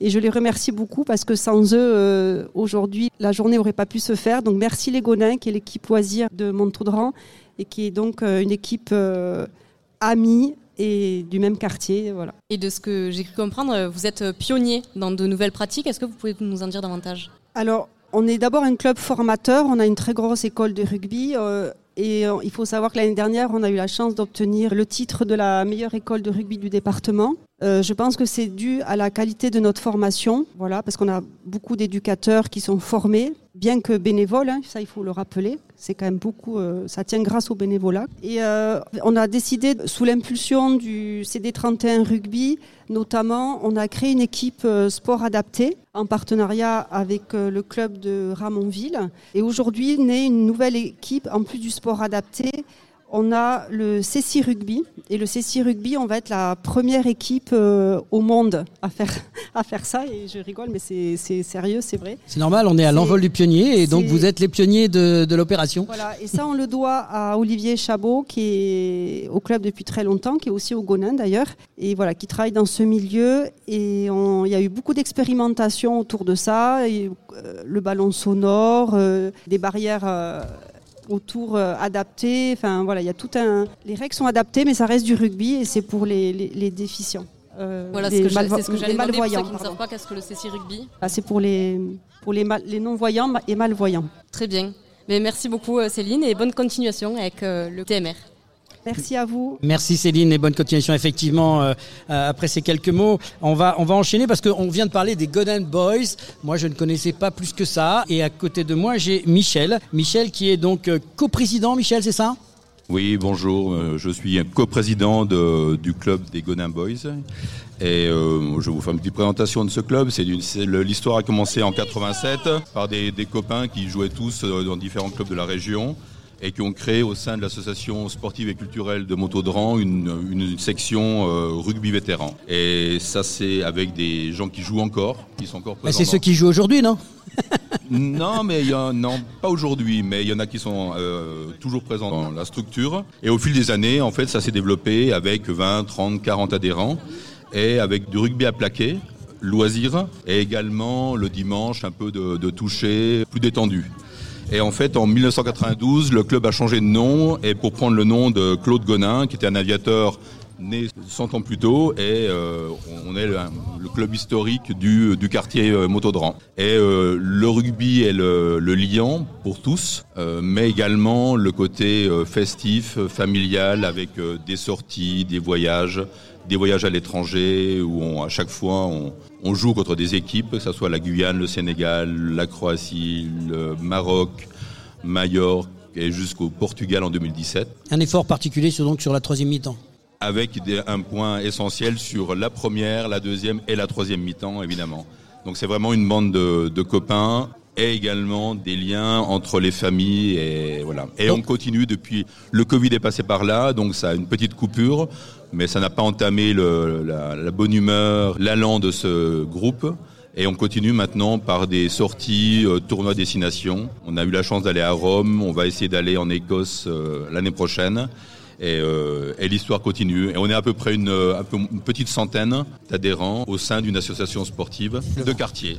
Et tout le monde peut participer, peut venir au Alors, Boys. Il faut on- être parrainé. on- Qu'est- on a- Quelle est la porte d'entrée pour venir au Gundams Boys La, la première, c'est un, un club de quartier. Donc ça a son importance au sein d'une association sportive et culturelle.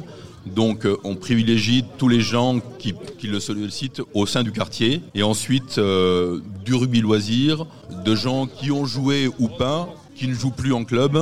Et on essaie de, de commencer à une trentaine d'années, mais on n'est pas limité. On va jusqu'à 60... euh, 76, so- 76 ans et toujours en activité, qui est d'ailleurs sur le terrain et qui sera un des arbitres, Jeannot. Donc euh, l'histoire est belle, euh, construite par des gens, des hommes, des femmes, et ça et ça continue, et c'est l'essentiel. Merci beaucoup Michel, euh, coprésident donc des Gun- Gunnens Boys. Et maintenant on va laisser la place et, et la musique à, à cette parade qui est venue spécialement euh, pour euh, mettre l'animation. Donc euh, à vous de jouer quand c'est possible. Oui, c'est on parti. va prendre le, le- relais, la banda ça va prendre le, le relais de, ce, de cette euh, de journée. On s'approche quand même de la- du coup d'envoi. hein. On a dit 15h30, ce sera 15h30. Alors si, la buvette aussi, il y a une buvette, hein, c'est normal, on est dans un de rugby. La buvette est ouverte là-bas. Il y a le club de supporters aussi au coin gauche devant les tribunes qui, si vous voulez récupérer des fanions, des petits drapeaux. Allez, on se fait 10 minutes de bandas. Il continue l'échauffement et puis les arbitres vont nous dire ensuite quand est-ce qu'on va pouvoir faire le coup d'envoi. Le match évidemment sera commenté en direct. hein.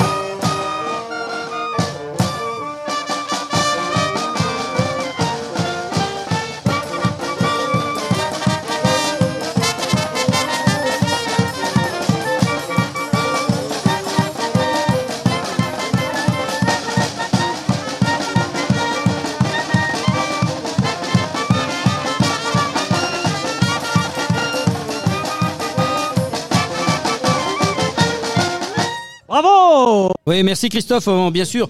A- Avant de- d'enchaîner, bien sûr, sur la partie sportive, j'ai le plaisir de recevoir un personnage, euh, et, ça me touche un peu, son sujet nous touche un peu tous, et, je voudrais vous présenter Olivier, qui est en même temps joueur, et là aujourd'hui il est entraîneur, euh, entraîneur, il est arbitre aujourd'hui sur ce match, donc euh, vous le verrez en l'homme en noir, euh, et en même temps il est entraîneur des cadettes du TMR, mais aussi il est initiateur du CC Rugby. Euh, Olivier, bonjour. Bonjour. Et merci d'être présent. En quelques mots, qu'est-ce que tu peux nous dire sur cette initiative un peu originale? C'est une initiative qui est partie de, simplement de l'idée de donner accès à ce sport qu'on aime tant à des personnes déficientes visuelles. Il se trouve que je travaille euh, aussi à l'Institut des jeunes aveugles. Et voilà, l'idée nous est venue de, de lancer ce pari impossible. On est ici sur la piste des pionniers. Voilà, c'est le Ah, genre de pari impossible. Se disant c'est un sport qui est pas accessible euh, aux déficients visuels. Et on s'est dit si, relevons le défi. Toi, tu reprends la phrase. Hein. En fait, euh, on pouvait pas le faire, mais je pense qu'on va le faire quand même. C'est un petit peu ça. C'est impossible, alors faisons- faisons-le. Faisons-le. Donc, c'est parti comment co- L'idée, comment ça, ça marche concrètement?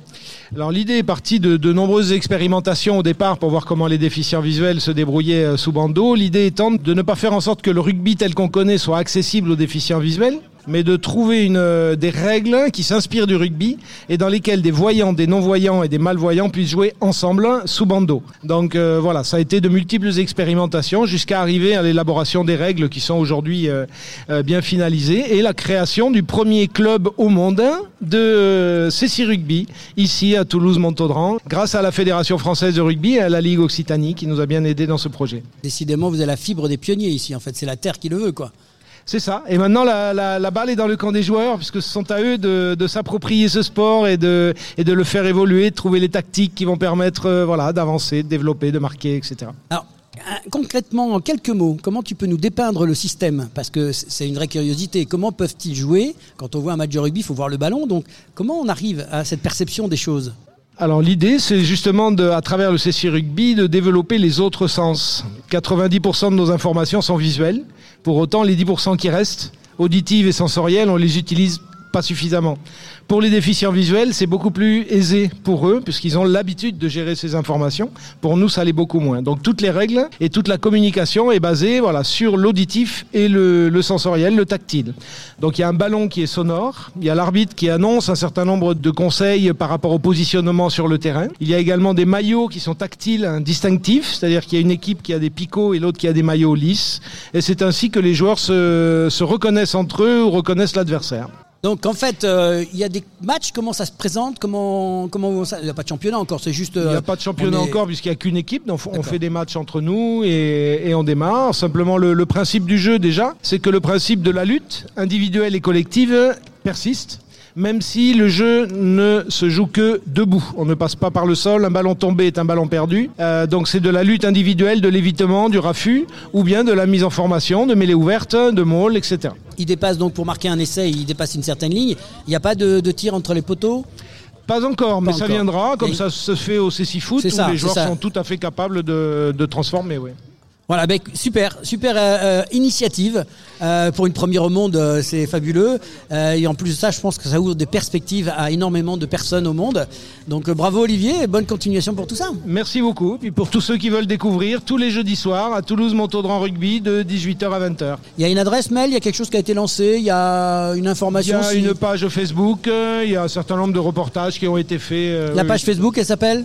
C'est si rugby. C'est si rugby. Merci Olivier, donc Avec arbitre plaisir. de le match là, je crois. hein. Oui, tout à fait. Je me prépare là, psychologiquement. on, sent, là. on sent que tout de suite. Ça va être rude, c'est c'est la revanche de l'année dernière. hein, tout ça, je sens que les deux équipes sont remontées comme des pendules. Merci Olivier, à très bientôt. Voilà, donc il est temps de rejoindre maintenant les, les joueurs euh, et les- l'arbitre pour euh, ce coup d'envoi dans quelques temps. Ils finissent bien sûr leur réchauffement. Euh, Christophe, ici Montaudran et l'envol des pionniers. À vous les studios, euh, Pauline et Bernard. euh, Dans quelques instants, le coup d'envoi. Merci Laurent. Je vais euh, me rapprocher du, corps arbitral hein, pour voir si euh, tout est euh, dans les règles et si tout euh, est prêt hein, pour ce match. Il faut bien sûr faire les choses dans les, règles, même si vous l'avez bien compris, il n'y en aura pas trop, trop pendant le jeu. Alors on est vraiment très très proche du, du début du match, vous l'avez compris, le terrain est parfaitement opérationnel. Les joueurs sont un peu taquins là, mais ils ont l'air aussi très opérationnels. En tout cas, ils sont échauffés. Et on va dans smog britannique. Merci au Minotaur et à la machine pour nous donner de cette ambiance pour réaliser des super photos et des vidéos. Vous n'allez pas voir ça souvent. l'envol des pionniers euh, qui organisé donc pour ces journées européennes du patrimoine et puis dans le cadre de la Coupe du Monde de rugby.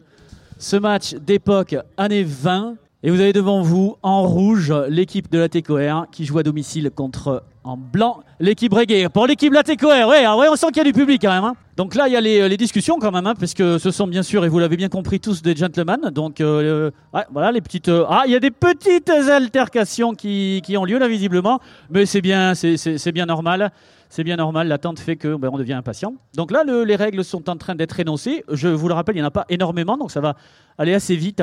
Et puis après, le match va commencer. Il sera commenté en direct euh, par euh, deux commentateurs, Bernard Pujol et Pauline Gaston Conduit. Alors ils sont sous le- la tente grise là-bas à gauche des gradins et ils vont commenter en direct ce match et aussi comme à l'époque. Bon, je, je vais me rapprocher un petit peu là pour pouvoir le. Attends, attends, il y a un micro, il y a un micro. Alors on a perdu Christophe là, il a des difficultés.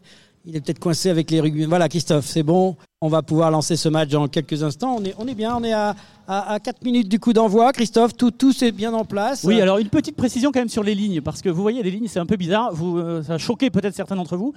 Euh, Il y a plusieurs lignes. Alors, y a, euh, je vous explique. Les lignes, là, vous voyez les deux, les, deux parallèles là sur, sur la gauche des gradins, en fait, euh, elles vont pas servir à grand chose. Le, terrain a été un petit peu agrandi suite à voilà différentes euh, euh, configurations de terrain. euh, qu'on a testé tout ça, ça a pris un peu de temps et donc on n'a on pas pu les, les effacer. La ligne médiane, c'est- vraiment celle sur laquelle je suis là. Bon, mais je crois qu'ils sont briefés, ça y est, tout va bien. Messieurs, alors je, je vais me rapprocher de l'arbitre principal, puis je vais demander aussi à les personnalités de, venir euh, pour le taper le, le coup d'envoi. Bienveillance continue tout au long de ce match? Absolument, absolument. La bienveillance, c'est le maître mot de, de l'après-midi. Ça va être très pacifique. Bon, on le sait, le rugby est un sport de combat, mais ce sont des gentlemen sur le terrain, donc je compte sur eux. Voilà, bravo, ben on peut les applaudir, en tout cas pour leur intention, elle est louable. Et puis, euh, écoutez, je vous propose de faire un coup d'envoi euh, virtuel avec euh, les personnalités qui sont venues nous rejoindre. On peut s'approcher, vous allez me dire exactement où aura lieu ce, ce coup d'envoi. hein. Donc on est sur la, la ligne médiane. Et je voudrais quand même remercier pour l'organisation de ce match. Il y a beaucoup de gens qui ont participé. C'est tout le, le Toulouse Montaudran Rugby, le club de, qui est juste euh, à Avenue d'Espinay là-bas. Ils sont là partout là. Les Golden Boys, ils sont là sur le terrain eux carrément. Vous allez longtemps entendre parler de cette équipe par rapport à ce match-là. Voilà. Donc je voudrais les remercier parce qu'ils vraiment, ils nous ont aidés à avec nous, avec l'équipe de l'envol des pionniers, à organiser ce match. Toujours en bénévolat, ça a été beaucoup de temps et beaucoup de passion et c'était super de travailler avec vous. Donc, maintenant, ça y est, on va pouvoir faire le coup d'envoi. Alors, nous avons Robert qui est là et Robert qui, je sens, a envie de taper virtuellement le coup d'envoi. Et Robert, c'est parti. On peut applaudir, le match va pouvoir commencer. Je laisse plein l'arbitre gérer euh, les hostilités. Bon match, messieurs, et à tout à l'heure. Bien, nous allons assister au coup d'envoi de la rencontre tapée par l'équipe de Breguet face à l'équipe de la TECOR. Monsieur l'arbitre a déclaré que c'était parti. Et c'est récupéré euh, par l'équipe de l'ATCOR. Ça passe au sol pour euh, les, rouges, les rouges et verts. On joue de gauche vers la droite. C'est cette fois Ulmet qui a le ballon et qui se fait plaquer. Allez, on enchaîne les passes pour euh, l'ATCOR. On est au sol. Après main disputée, c'est récupéré, non? C'est récupéré euh, par l'ATCOR. Allez, au sol, ça récupère euh, le ballon, on fait des passes. Et ça tape au pied. Voilà, le ballon a été rendu comme bien souvent en 1920 et nos joueurs de Breguet lancent l'offensive jusqu'à l'aile Silané. La conservation, ça passe au sol, ça tape au pied comme bien souvent pour avancer selon les règles du jeu de euh, cette époque 1920. On tapait souvent au pied, euh, c'était une manière d'avancer puisque c'est un principe fondamental au rugby, avancer et marquer. Voilà les principes fondamentaux du rugby. Et ça a été tapé au pied. La touche va pouvoir se jouer euh, par l'ATCOR. C'est Alors effectivement, le désordre dont on a parlé en touche, puisqu'il n'y avait pas de ligne, il n'y avait pas de lift, c'était un désordre total. Le ballon était tout souvent à terre, il est toujours à terre, ça récupère, ça déploie le jeu, ça rend au pied pour avancer. Et ça arrive euh, dans le camp euh, de l'ATCOR. Les Blancs récupèrent le ballon et sont tout près de la ligne. Et peu, voilà le numéro 8, Bouen. Allez, le ballon est perdu, c'est récupéré euh, par l'ATCOR. On avance euh, doucement, le ballon est cafouillé. Non, c'est toujours dans les, dans les bras de l'ATCOR. Ça tape au pied pour pouvoir euh, C'est camp. récupéré par nos amis de Breguet. Ils feintent, ils avancent, ils avancent. Vous remarquerez le côté très vivant et, et très, très ludique du, du- du jeu d'époque. hein. C'était un jeu de passe, c'était du mouvement général. L'arbitre a sanctionné un en avant. Il y aura donc une mêlée, introduction, Breguet. Alors, vous, vous, reg- vous regarderez comment les mêlées pouvaient se disputer. Il n'y avait pas de préambule. On se baissait, il n'y avait pas de commandement. Breguet gagne son ballon sur introduction et fait la passe à l'arbitre. Ça existait déjà. Oui, le ballon est sorti en touche. On voit l'arbitre qui a levé son, drapeau. Alors les touches, vous voyez bien, c'est un conglomérat de, joueurs. Chacun pouvait gêner autant que faire se peut. Breguet toujours à l'offensive. Et voici notre ardente l'honneur Artigue au sol qui se démène pour conserver le ballon. Voilà, ça écarte le ballon vers les espaces. Voilà, le numéro 9 s'est fait coincer. Boing, l'ariégeois Boing, numéro 8 de son état, fait une avancée magistrale. Breguet avance, voilà, et le ballon est sorti des, des zones de, de but et euh, âprement disputé, toujours 0-0. Alors attention, il y a un arrêt de jeu. Effectivement, euh, l'arbitre a, a arrêté d'un coup de sifflet strident. Euh, nous déplorons euh, une blessure. Euh, donc l'éponge magique, le seau d'eau, qui était effectivement, euh, c'était les remèdes miracles. Un coup d'éponge, un coup de seau d'eau, ça repartait.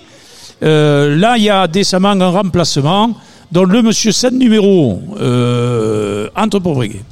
Voilà, le 4, notre ami Mike. Et la TCOR qui récupère ce ballon. euh, grosse traversée là du numéro 3 Combe. La TCOR qui a, bien avancé là et arrive euh, dans le camp euh, de Breguet. Perdre le ballon, ça va aller euh, en touche. Alors voilà, il y a eu un, en avant sifflé par euh, monsieur l'arbitre, à l'occurrence Olivier Chabot. Euh, donc le ballon est rendu euh, suite à, l'en avant. Et donc c'est une introduction mêlée pour Breguet. Donc regardez bien la mise en œuvre de la mêlée, il n'y avait pas de commandement. On n'avait pas de posture, on y allait, on poussait, tout le monde se relevait de suite. Un coup de pied, effectivement, pour dégager autant qu'avancer, mais c'est âprement disputé. Breguet conserve la balle dans son camp, toujours. Donc, effectivement, euh, euh, il y a euh, un, peu de, confusion et de désordre, un amoncellement de joueurs, et ça rend le ballon pour dégager le camp. Breguet rend le ballon. La TCOR qui récupère ce ballon? On se fait des passes, on décide de- de jouer un côté. Allez, on passe au sol, on récupère le ballon, on enchaîne les passes là pour la TCOR qui arrive euh, difficilement à, à avancer et traverser cette, cette défense de Breguet. Allez, on est au sol, ça se, ça se dispute pour savoir qui va rattraper le ballon. C'est la TCOR qui a toujours euh, la possession de cette, de cette balle. Ils avancent. Ça passe au sol pour la TCOR. Monsieur l'arbitre, effectivement, d'un coup de sifflet, arrête ceci, il y a une mêlée pour un en avant blanc. Introduction, le truc. Vous, vous pouvez, on peut constater que le, le match est âprement disputé, tant par la zone, puisque la dispute du ballon euh, se, déroule au milieu du terrain, et que pour le moment, euh, si rien ne m'a échappé, Pauline, on est à 0-0. Oui, c'est ça. Il n'y a aucune équipe qui a réussi à débloquer son, son compteur jusqu'à présent. La TCOR qui a le ballon, décide de jouer grand côté après, cette mêlée, ça va au sol. La TCOR qui arrive à, garder ce ballon avec euh, le pilier Combe qui sort avec le ballon. On avance petit à petit, ça se, ça se dispute au sol. C'est toujours récupéré par la TCOR. Allez, on joue grand côté avec le numéro 10 qui fait la passe à son pilier. On enchaîne euh, les passes jusqu'à l'ailier. On avance bien là du côté de, de la TCOR. Le ballon qui est au sol, toujours pour cette, euh, pour cette équipe rouge et verte. Allez, les joueurs qui sont en bord de touche. Ça Dans avance, le match est lancé. Pauline. hein, on voit que maintenant, effectivement, on est au point de rupture. euh, euh, L'observation, c'est fini. Euh, la TCOR commence à gagner du terrain, à prendre de la vitesse. Et on devrait, on devrait observer maintenant un démarrage du score. Profitant de l'arrêt de jeu, et pour dire que dans ces années 20, euh, laisser compter 3 points, la transformation 2 points, la pénalité 2 points. Les scores étaient euh, étriqués euh, parce que euh, il y avait beaucoup de fautes de main, beaucoup d'arrêts de jeu, beaucoup de, désordre sur le terrain sur la conquête, ce qui fait que il n'y avait pas non plus la stratégie que l'on connaît maintenant. C'était de l'instinct, c'était de l'évitement et c'était un jeu très ouvert, ludique, comme vous pouvez euh, le, le constater. Je t'interromps Bernard là parce qu'il y a une, une, une, une, une sérieuse blessure, j'ai l'impression là. hein. Il y a eu euh, un impact violent. euh, les- L'infirmier, enfin le soigneur est arrivé avec euh, ce que je qualifierais d'une éponge magique. Et voilà le, notre joueur de la TCOR en train d'être bandé là au niveau de la tête. Je sais pas ce qui s'est passé, mais euh, le choc a été violent en tout cas hein, sur le, le bord du stade. On peut le, le constater. Alors, à toute neutralité, bien sûr, Christophe, euh, nous ici, avec Pauline, euh, on n'est pas pour euh, la TCOR ou pour Breguet. Mais euh, ne serait-ce pas un règlement de compte? Parce que je vois quelques gestes indélicats, euh, de loin. mais que s'est-il passé? J'ai l'impression que les esprits se commencent à s'échauffer un petit peu. On, on le voit là, c'est pas très très. Bon, je pense que on va revenir au jeu. Allez, on va revenir. Alors effectivement, monsieur l'arbitre est bousculé. Il y a beaucoup de confusion, de l'agressivité. Le rugby monte en puissance. La dispute est pleine. Voilà, ça, ça part de là. Les bérets volent. Les bérets volent. Attention, attention. Ah, attention, ne vous emmêlez pas. Ne vous emmêlez pas. euh. Laissez-les faire. on voit- on voit des- là, euh, et ils je vois que des, euh, remplaçants, des soigneurs se- Ça tombe, ça tombe de partout. Pas les pieds, pas les pieds, s'il vous plaît, messieurs. Voilà, ça y est. Ils partiront en vacances ensemble. Rassurez-vous, les bagarres générales n'ont jamais fait de blessés euh, en rugby. Euh, tout le monde a eu peur et il n'y a personne au sol. Donc c'est magique. Hein. Comme vous voulez, messieurs. Hein. Et oui, c'est dans, cette, euh, dans cet affrontement qu'on voit la difficulté de ce, de ce match. Toujours euh, 0-0 entre les deux équipes. Allez, ça s'est calmé. La, la baston est terminée. Les deux équipes sont, sont regroupées et se donnent les consignes pour la suite de la, de la rencontre. Alors, euh, pour, dérouler l'histoire euh, euh, et faire des comparaisons, il faut savoir que le rugby euh, qui émanait du foot, hein, puisque c'était le rugby football d'époque, il était violent, peu codifié, peu de règles, donc ça, ça autorisait effectivement un désordre, des désagréments, de l'illégalité. Et la bagarre, le public en demandait. Il n'était pas préparé, il y avait quelques marrons, mais bon, vous le voyez, en dehors du nez tordu et des oreilles un peu joufflues, ils sont pas malades, ces gens-là. Hein Et la touche qui vient de se jouer, récupérée par Breguet. ah mais Breguet, Breguet, ça y est, a repris. Un petit marron, ça a réveillé les joueurs. Et le jeu redevient Bouen, toujours l'ariégeois Bouen ici, le numéro 8 de Breguet, qui effectivement a du mal à avancer. A du mal à avancer. La possession est pour Breguet. Mais à l'époque, on ne parlait pas de possession. De... Attention oui, le numéro 15, Bakali de la TECOR, euh, n'a pas réussi à rattraper son, son ballon. Au final, euh, c'est fait. Ah, et la TECOR qui a la possession de cette, euh, de cette balle. Ils sont, ils sont au sol, ils avancent petit à petit là.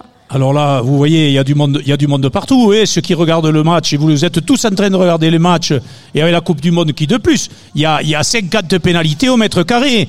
Mais c'était comme ça le rugby. Voilà, une faute de main. Donc là en avant euh, était effectivement euh, euh, une faute. Les règles très simples, on les rappelle. hein. Il y avait l'en avant et l'obligation de passer le ballon derrière. Voilà, tout simplement. Il n'y avait pas besoin de 200 pages pour faire le règlement. Le reste, pas de ligne, pas de commandement comme mêlée, pas de ligne de hors-jeu. Euh, au niveau des pieds du 8, alors qu'on est à 5 mètres en mêlée, à 10 mètres en touche. Ça jouait vraiment très très proche, beaucoup de contacts. Et oui, la mêlée qui a été jouée par euh, la récupérée euh, par Breguet. Ah, c'est du tout à moi, Pauline. hein. Euh, c'est loin d'être simple. Qui va craquer sur ce match, Pauline? Ah ben ça, compliqué à dire, sachant qu'on est toujours à 0-0. Oui, et puis voilà, ça passe de- d'un côté de l'autre. Alors c'était le côté, c'était le côté ludique et très amusant. Euh, euh, Et la TECOR qui a récupéré le ballon, qui fait la passe à son euh, 10 Fabas. Et ça y est, je crois que mais ça qui y la est. connaissait, premier essai. Pauline Oui, qui vient marquer. euh,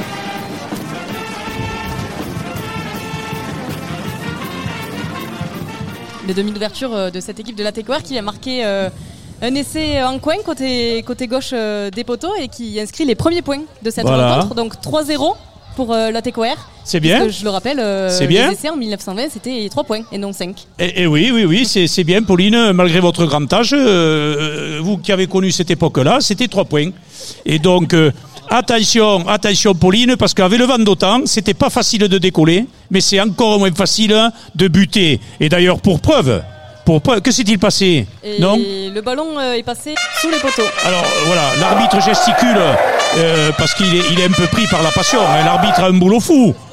L'arbitre a un boulot fou, hein, on le voit. Il, il est seul au milieu. Et c'est très difficile, monsieur l'arbitre. hein. On en restera à 3-0 pour l'équipe de la TECOR. Voilà, le coup d'envoi, bien sûr.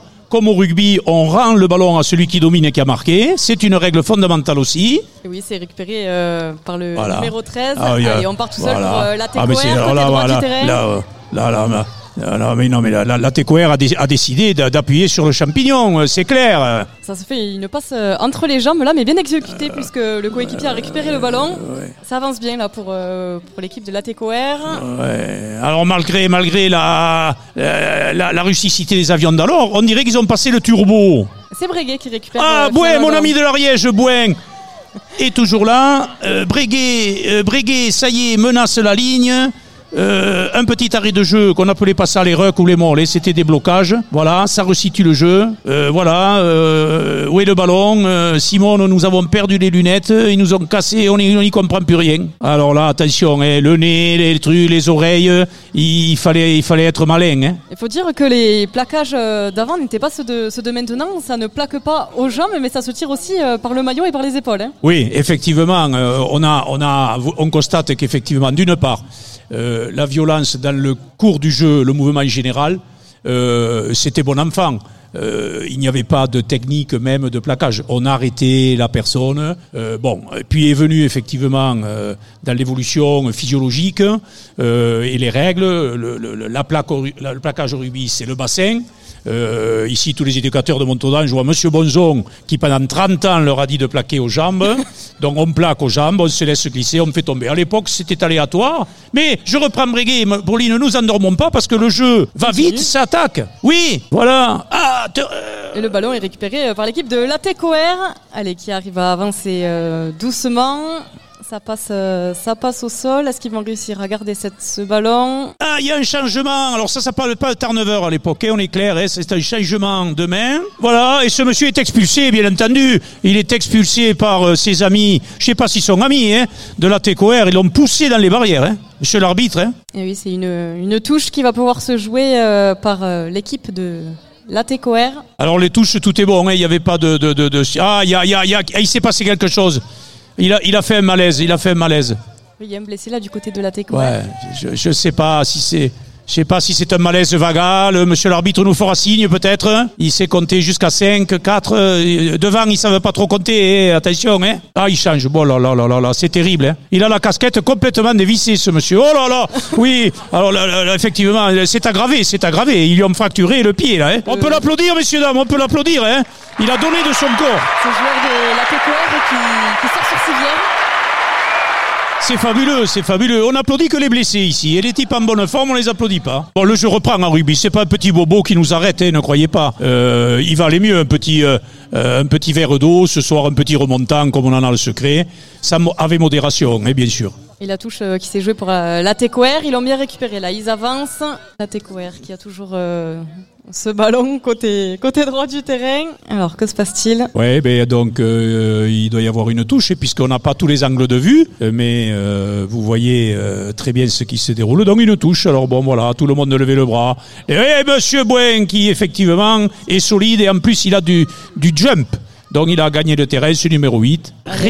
Un coup de pied qui a été euh, contré par l'équipe de l'ATCOR. Ils ont récupéré le ballon et sont actuellement euh, dans le camp euh, de Breguet. Allez, l'ATCOR qui arrive à, garder ce ballon. Le demi de mêlée qui... Ouais, allez, ça sort. On essaie de jouer côté droit du terrain pour l'ATCOR. On enchaîne les passes. Ça cafouille, mais ça garde, ça garde le ballon. Allez, on avance petit à petit pour l'équipe de l'ATCOR. Ça tape au pied. Non, c'est l'ATCOR qui, qui garde ce ballon. Alors là, c'est âprement disputé. Là, hein. on est sur une zone euh, euh, de, combat. hein. Le, le ballon, euh, le ballon n'appartient à personne. hein. Il faut se le chercher, il faut se le gagner. Et les esprits s'échauffent. On le voit. La fatigue est là, des blessures. J'espère qu'il ne s'est rien passé au niveau des gestes. Mais Monsieur l'arbitre est vigilant. Il est très compétent, Monsieur Chabot, arbitre. Très compétent. Il, il- il voit tout. Il voit tout, Monsieur l'arbitre. Alors, une énième euh, touche pour euh, l'équipe de ATCOR. Alors, contrairement à maintenant où la touche se joue par le talonneur, c'était le demi de mêlée qui s'occupait de, de lancer le, le ballon en touche. Allez, Breguet qui a récupéré ce ballon. Effectivement, les touches étaient euh, les remises en jeu en touche. Il n'y avait pas de ligne de 5 mètres. C'était bien souvent le numéro 9. Pourquoi? Parce que ils ont toujours été dégourdis, les, les numéros 9. hein. On ne va pas parler de Dupont, lui, il n'est pas dégourdi, c'est un extraterrestre. Mais bon, les, les 9 étaient un peu dégourdis. C'est pas une injure faite aux avants. Ou alors, quand il était un peu malaguitz, c'était les liés.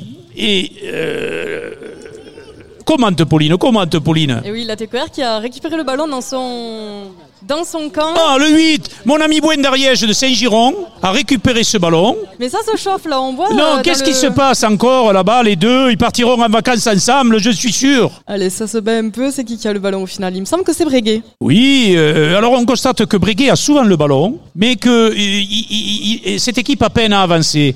Euh, au niveau du terrain. Et à, cette époque-là, il fallait avancer. Il n'y avait pas de calcul, des possessions. Enfin, je vous fais pas tout ce qu'on entend, la data et tout.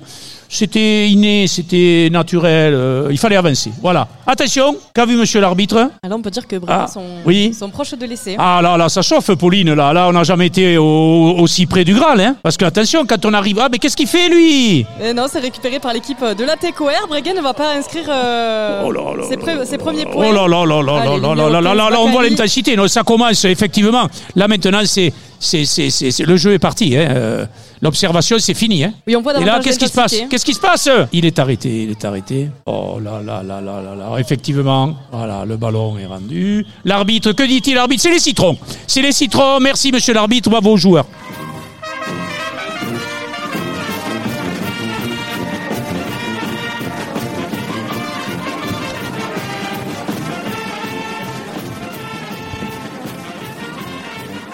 Euh, merci Pauline et merci Bernard pour ces commentaires de ces premières mi-temps. Euh, nous allons maintenant euh, nous intéresser à, à quelque chose de, très sympathique fait par les élèves du lycée Gabriel Péry. Et c'est Margot Béros qui nous présente dans quelques instants un défilé de costumes d'époque des années 1920. Margot, balle est dans ton camp. sur l'ambiance musicale des années 1920. Vous les voyez arriver et les étudiants vont pas tarder. Vous pouvez les applaudir, les encourager. Ils vous entendent. Ils ont besoin d'encouragement. On peut féliciter leur travail parce que leurs tenues sont vraiment très jolies. Et je vous souhaite un bon défilé à tous. Have you seen the well-to-do upon Lennox Avenue? On that famous thoroughfare where there's noses in the air, spending every time. If you blue and you don't know where to go to, where don't you go where Harlem sits? Putting on the reeds. Spangled gowns upon the bevy of five bronze from down the levee on misfits. Putting on the reeds. That's where each and every Lulu bell goes. Every Thursday evening with the swell bows. Elbows, come with me and we'll attend the jubilee and see the spend the last two beats. Put it on the Ritz.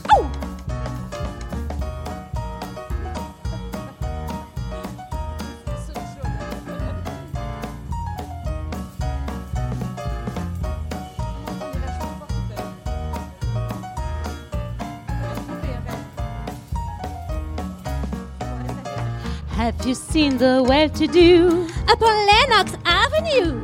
On that famous thoroughfare, where there's noses in the air, high hats and red colors, white spots and fifteen dollars, spending every dime on a wonderful time.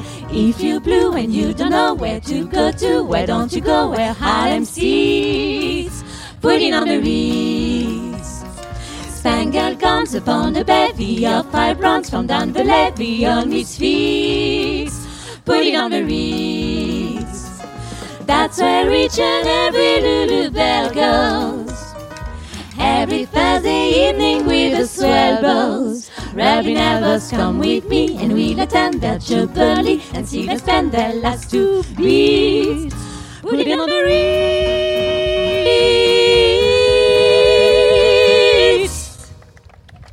Merci. Merci beaucoup. Merci.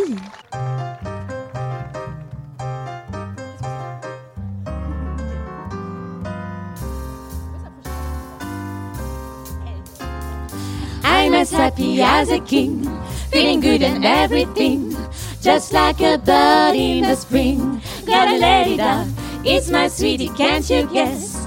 Why the panic I confess? Does he love me? That's what I shout. Everybody loves my baby, but my baby don't love nobody but me. Nobody but me. Oh, everybody wants my baby, but my baby don't want nobody but me. Let's to see. I'm his sweet Judy, and he's my loving man. No time to do his duty, love me like no other can. Everybody loves my baby, but my baby don't love nobody but me. Nobody but me.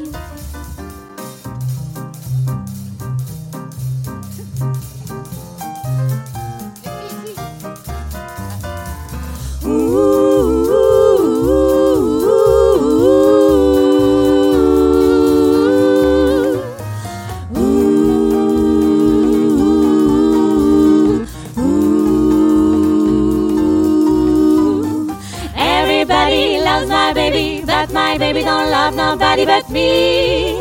Nobody but me. Everybody wants my baby, but my baby don't want nobody but me. That's plain to see. Oh yes, and me sweet Judy, and he's my loving man. No time to do his duty, love me like no other can. Everybody loves my baby, but my baby loves nobody but me. Merci, beaucoup. On va vous faire un Charleston un petit peu plus moderne. Hey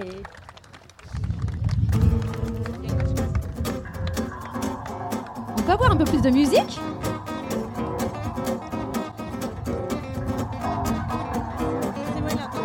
Merci.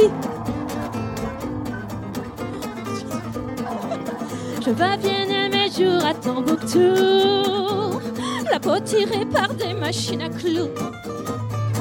Moi je veux être fripée, triplement fripée, swingée comme une triplette de belle vie.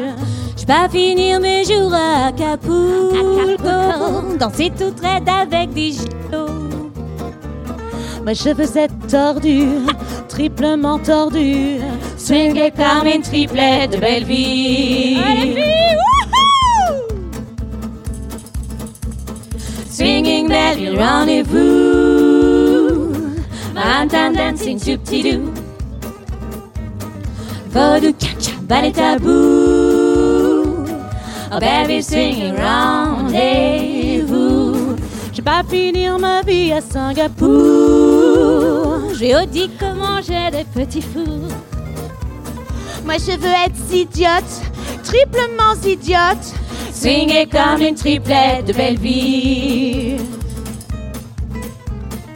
Vais finir mes jours à Honolulu. Chanter comme un oiseau, ça ne se fait plus. Je veux ma voix brisée, triplement brisée. Swingée comme une triplette de belle vie. Singing baby, rendez-vous. Marantan dancing to-ti-doo. Vaudou caca, ballet tabou. Oh baby, singing rendez-vous. Vais finir ma vie à Katmandou. C'est bien plus doux de faire des rimes en ou. Moi je veux être givrée, triplement givrée, swingée comme une triplette de belle vie. Singing baby, rendez-vous. Marantan dancing to-ti-doo. Vaudou caca, ballet tabou. Oh baby, swinging rendez-vous.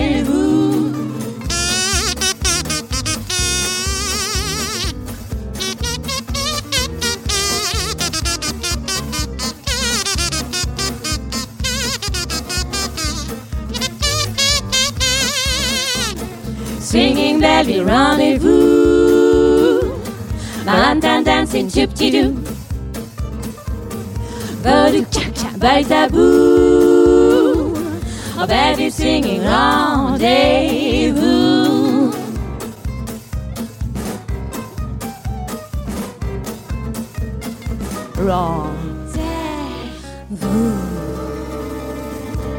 Voilà les Mademoiselles, un groupe swing toulousain de trois chanteuses. Merci, bon match. Bon Merci match. beaucoup. Voilà, ils existent depuis 10 ans. C'est un groupe euh, rétro vintage. Elles chantent en close harmonie. Aujourd'hui, elles sont présentes pour le défilé du collège Gabriel Péry ainsi que pour ce match des années 1920. On les applaudit en même temps. Les joueurs reprennent dans quelques instants. Je vais redonner la parole à nos deux commentateurs présents avec euh, Pauline Gaston Conduite et Bernard Pujol. Merci Laurent euh, de cette belle passe. Donc tout le monde a régénéré les esprits et les Euh, les joueurs avaient bien besoin parce que cette première mi-temps, Pauline, je l'ai, je trouvé très très très très engagée. Et, et l'arbitre paraissait de temps en temps non pas débordé mais très très très très en main. hein. Ça a été très difficile pour Monsieur l'arbitre. hein. Ouais, très engagé et on peut, on peut voir qu'au final, il n'y a pas tant d'écart que ça au score. Je le rappelle, 3-0 pour l'équipe de la TECOR. C'est d'ailleurs cette équipe qui va faire euh, le coup d'envoi de cette euh, deuxième période. Allez, monsieur l'arbitre qui siffle. Le coup d'envoi est donné. C'est récupéré par euh, l'équipe de Breguet. Et par Bray, toujours mon ami Bouen. euh, Je, décide, je ne connais pas que lui, mais il a souvent le ballon en main. Et c'est parti. Le 12, voilà, ça déploie le ballon. Ça allait souvent à l'aile. Hein. Euh, D'où euh, ballon à l'aile, la vie est belle, hein, pour ceux qui euh, connaissent ce slogan. Donc Breguet a décidé d'avancer. Voilà, Euh, il arbore un joli bandeau, donc peut-être qu'il a eu une raflure, euh, quelques moustiques par là qui doivent traîner, et voilà. Et la balle à l'aile, donc c'est un jeu très déployé qui malheureusement sera en touche. Eh oui, ça sera en touche et ça va être joué par l'équipe euh, de l'ATCOR. Allez, tout le monde lève la main. Qui va rattraper le ballon? C'est l'équipe de l'ATCOR qui arrive à se saisir de ce, de ce ballon. Allez, ça va au sol et ça joue petit côté. On enchaîne les passes, toujours au sol. Allez, qu'est-ce qui se passe là? C'est qui? Ah bah c'est Ah ben ça y est, Breguet. Breguet, a récupéré le ballon. Euh, il récupère le ballon. Et toujours euh, euh, notre pilier en fer de lance euh, qui avance, qui vient provoquer, euh, euh, créer une déchirure dans la défense. Voilà, et c'est parti. Et là, c'est le jeu qui déployé. C'est le jeu de passe qu'on aime. Voilà, alors c'était compliqué parce qu'il y avait beaucoup de désordre. hein, on le voit, hein, on est à échelle 1 des années 20 là. Hein, voyez Voilà, donc c'est sorti Voline. Ouais, ça part à, à nouveau en touche et encore une touche jouée par l'équipe de, de l'ATCOR. Cette fois, c'est pas le demi-mêlée, mais c'est l'ailier qui se- s'occupe de lancer ce Voilà, ballon voilà, voilà, Allez. voilà, ça saute de partout. récupéré par, euh, par ses coéquipiers euh, rouge et vert. Ça va au sol. On décide de jouer grand côté. On enchaîne. Ah, euh, c'est merveilleux, c'est hein. merveilleux, c'est merveilleux. C'est le French flair. Voilà, voilà, c'est exactement l'expression rêvée du French flair. Le ballon vole, les joueurs euh, se soutiennent, s'offrent le ballon, parce que le ballon, quand on fait la passe, c'est une offrande. hein. Eh oui, on a changé de sens. Là, c'est toujours la TCOR qui est en possession euh, de ce ballon, mais qui recule. ils, oui, sont, ils sont désormais dans leur, euh, dans Oui, leur oui, camp. oui, oui, la TCOR euh, a souvent le ballon, mais on a, a du mal à avancer, Pauline. Ouais, Il y a un petit arrêt de jeu. Alors le public qu'on n'entend pas beaucoup, est-ce que, est-ce que ça vous plaît ce- cette partie des années 20 On n'a pas entendu, excusez-nous, il y avait un peu de vent. Est-ce que ça vous plaît ce rugby des années 20 Eh bien dites-le, dites-le, c'est bien, on est ravis pour vous. Breguet qui, qui avance bien, là, était proche de, de l'embut, mais s'est récupéré au final euh, par les joueurs de la TCOR.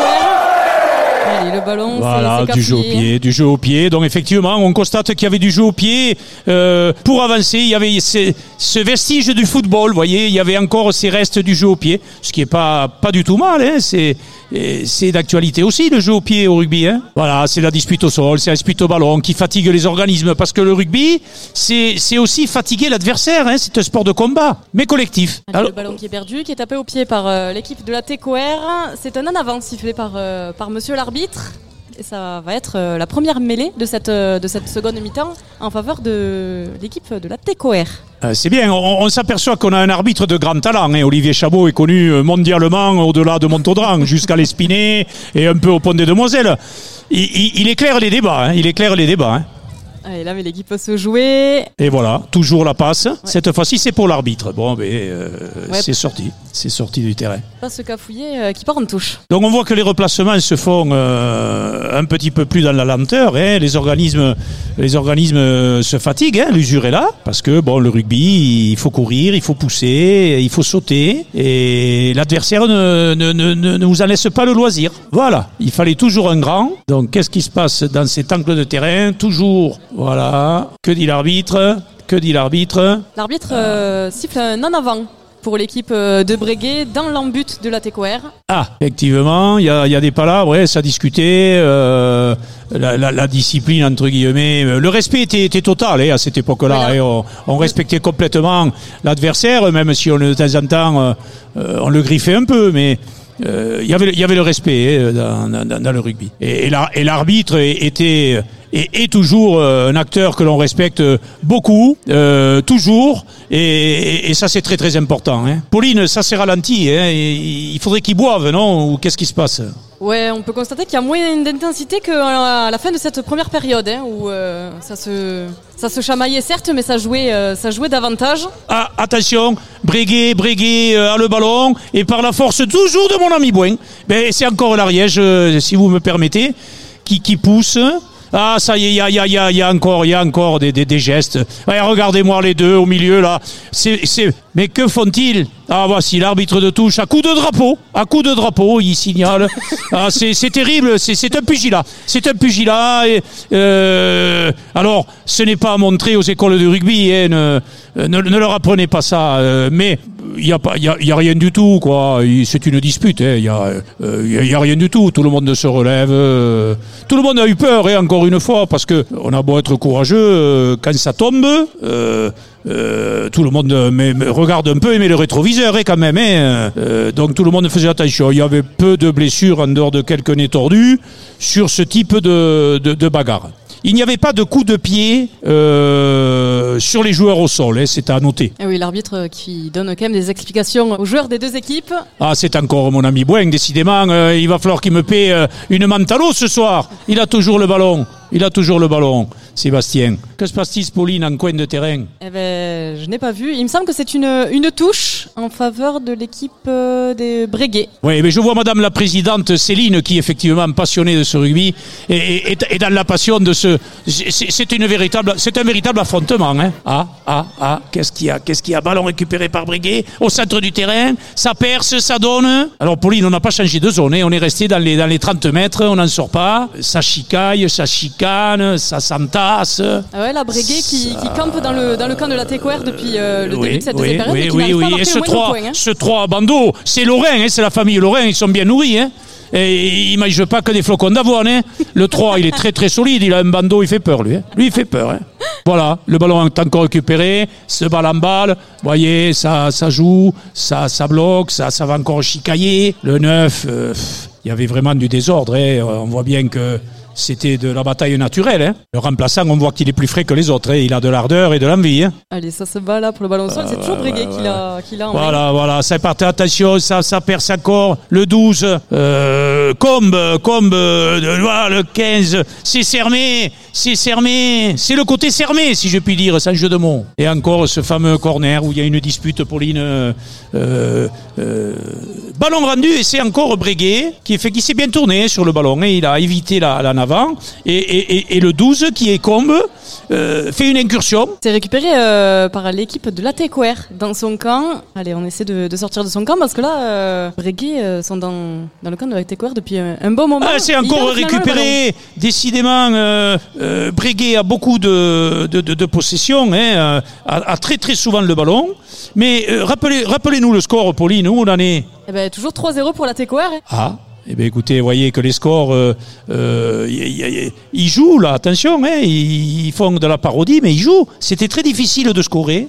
Parce qu'il y avait beaucoup de- d'accidents de, jeu, des fautes, euh, un désordre situationnel. Vous voyez, du monde de partout, euh, c'était compliqué. Bah, à force Ah. euh, d'acharnement comme ils le font, je pense que Breguet va finir par marquer euh, quelques points. hein. On espère Mais, pour eux. Pauline, vous savez, nous, nous on, est, on, est, on est complètement neutre. Mais qu'est-ce qu'il fait? Ça y est, il plonge L'homme le 12. Qui c'est le 12 Et le 12.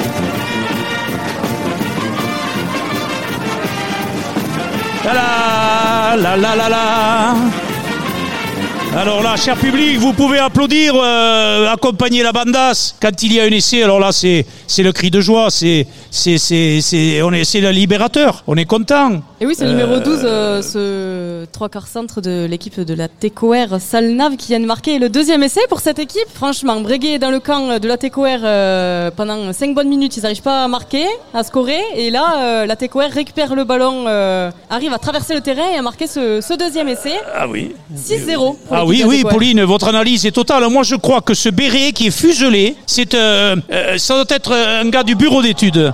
Il a un béret fuselé. Il est arrivé comme une fusée. Ce numéro 10, et contre, euh, malgré la domination de Breguet, qui a passé euh, 10 bonnes minutes dans le camp, eh bien, c'est la TQR qui, qui, qui augmente le score. Oui, qui augmente au score, mais qui n'arrive pas à transformer ce- cet essai. On reste toujours à 6-0 pour l'équipe de la TQR. Oui. 0 sur 2 au pied. hein. Alors, les coups de pied, malgré l'appellation football, euh, n'étaient pas travaillés. Euh, ils avaient des ballons un peu, un peu, un peu artisanaux qui pesaient, euh, qui pesaient. Ils n'avaient pas un pourcentage très élevé. hein. Puis bon, ils s'en foutaient pas, mais le, le- le pourcentage de score n'était pas leur premier souci. Et, effectivement, les scores étaient petits, je me répète. Et voilà Breguet qui est reparti euh, euh, en assaut sur cette ligne de, de la TECOR qui est décidément, il n'arrive pas à franchir. Voilà, une touche, ça sort en touche. Euh, monsieur l'arbitre de, de béret vêtu a levé la main pour le camp qui lancera le ballon, puisque c'est ainsi, il désigne le camp qui lancera le ballon. Vous remarquerez le lancer du numéro 9, entre les jambes, tout en l'air et en avant, ça saute. C'est encore mon ami Boin hein, qui, qui fait une partie... Euh, ah, ça y est ah, ça y est, Pauline, ça y est, ça y est, Breguet score. Voilà, et les bandas.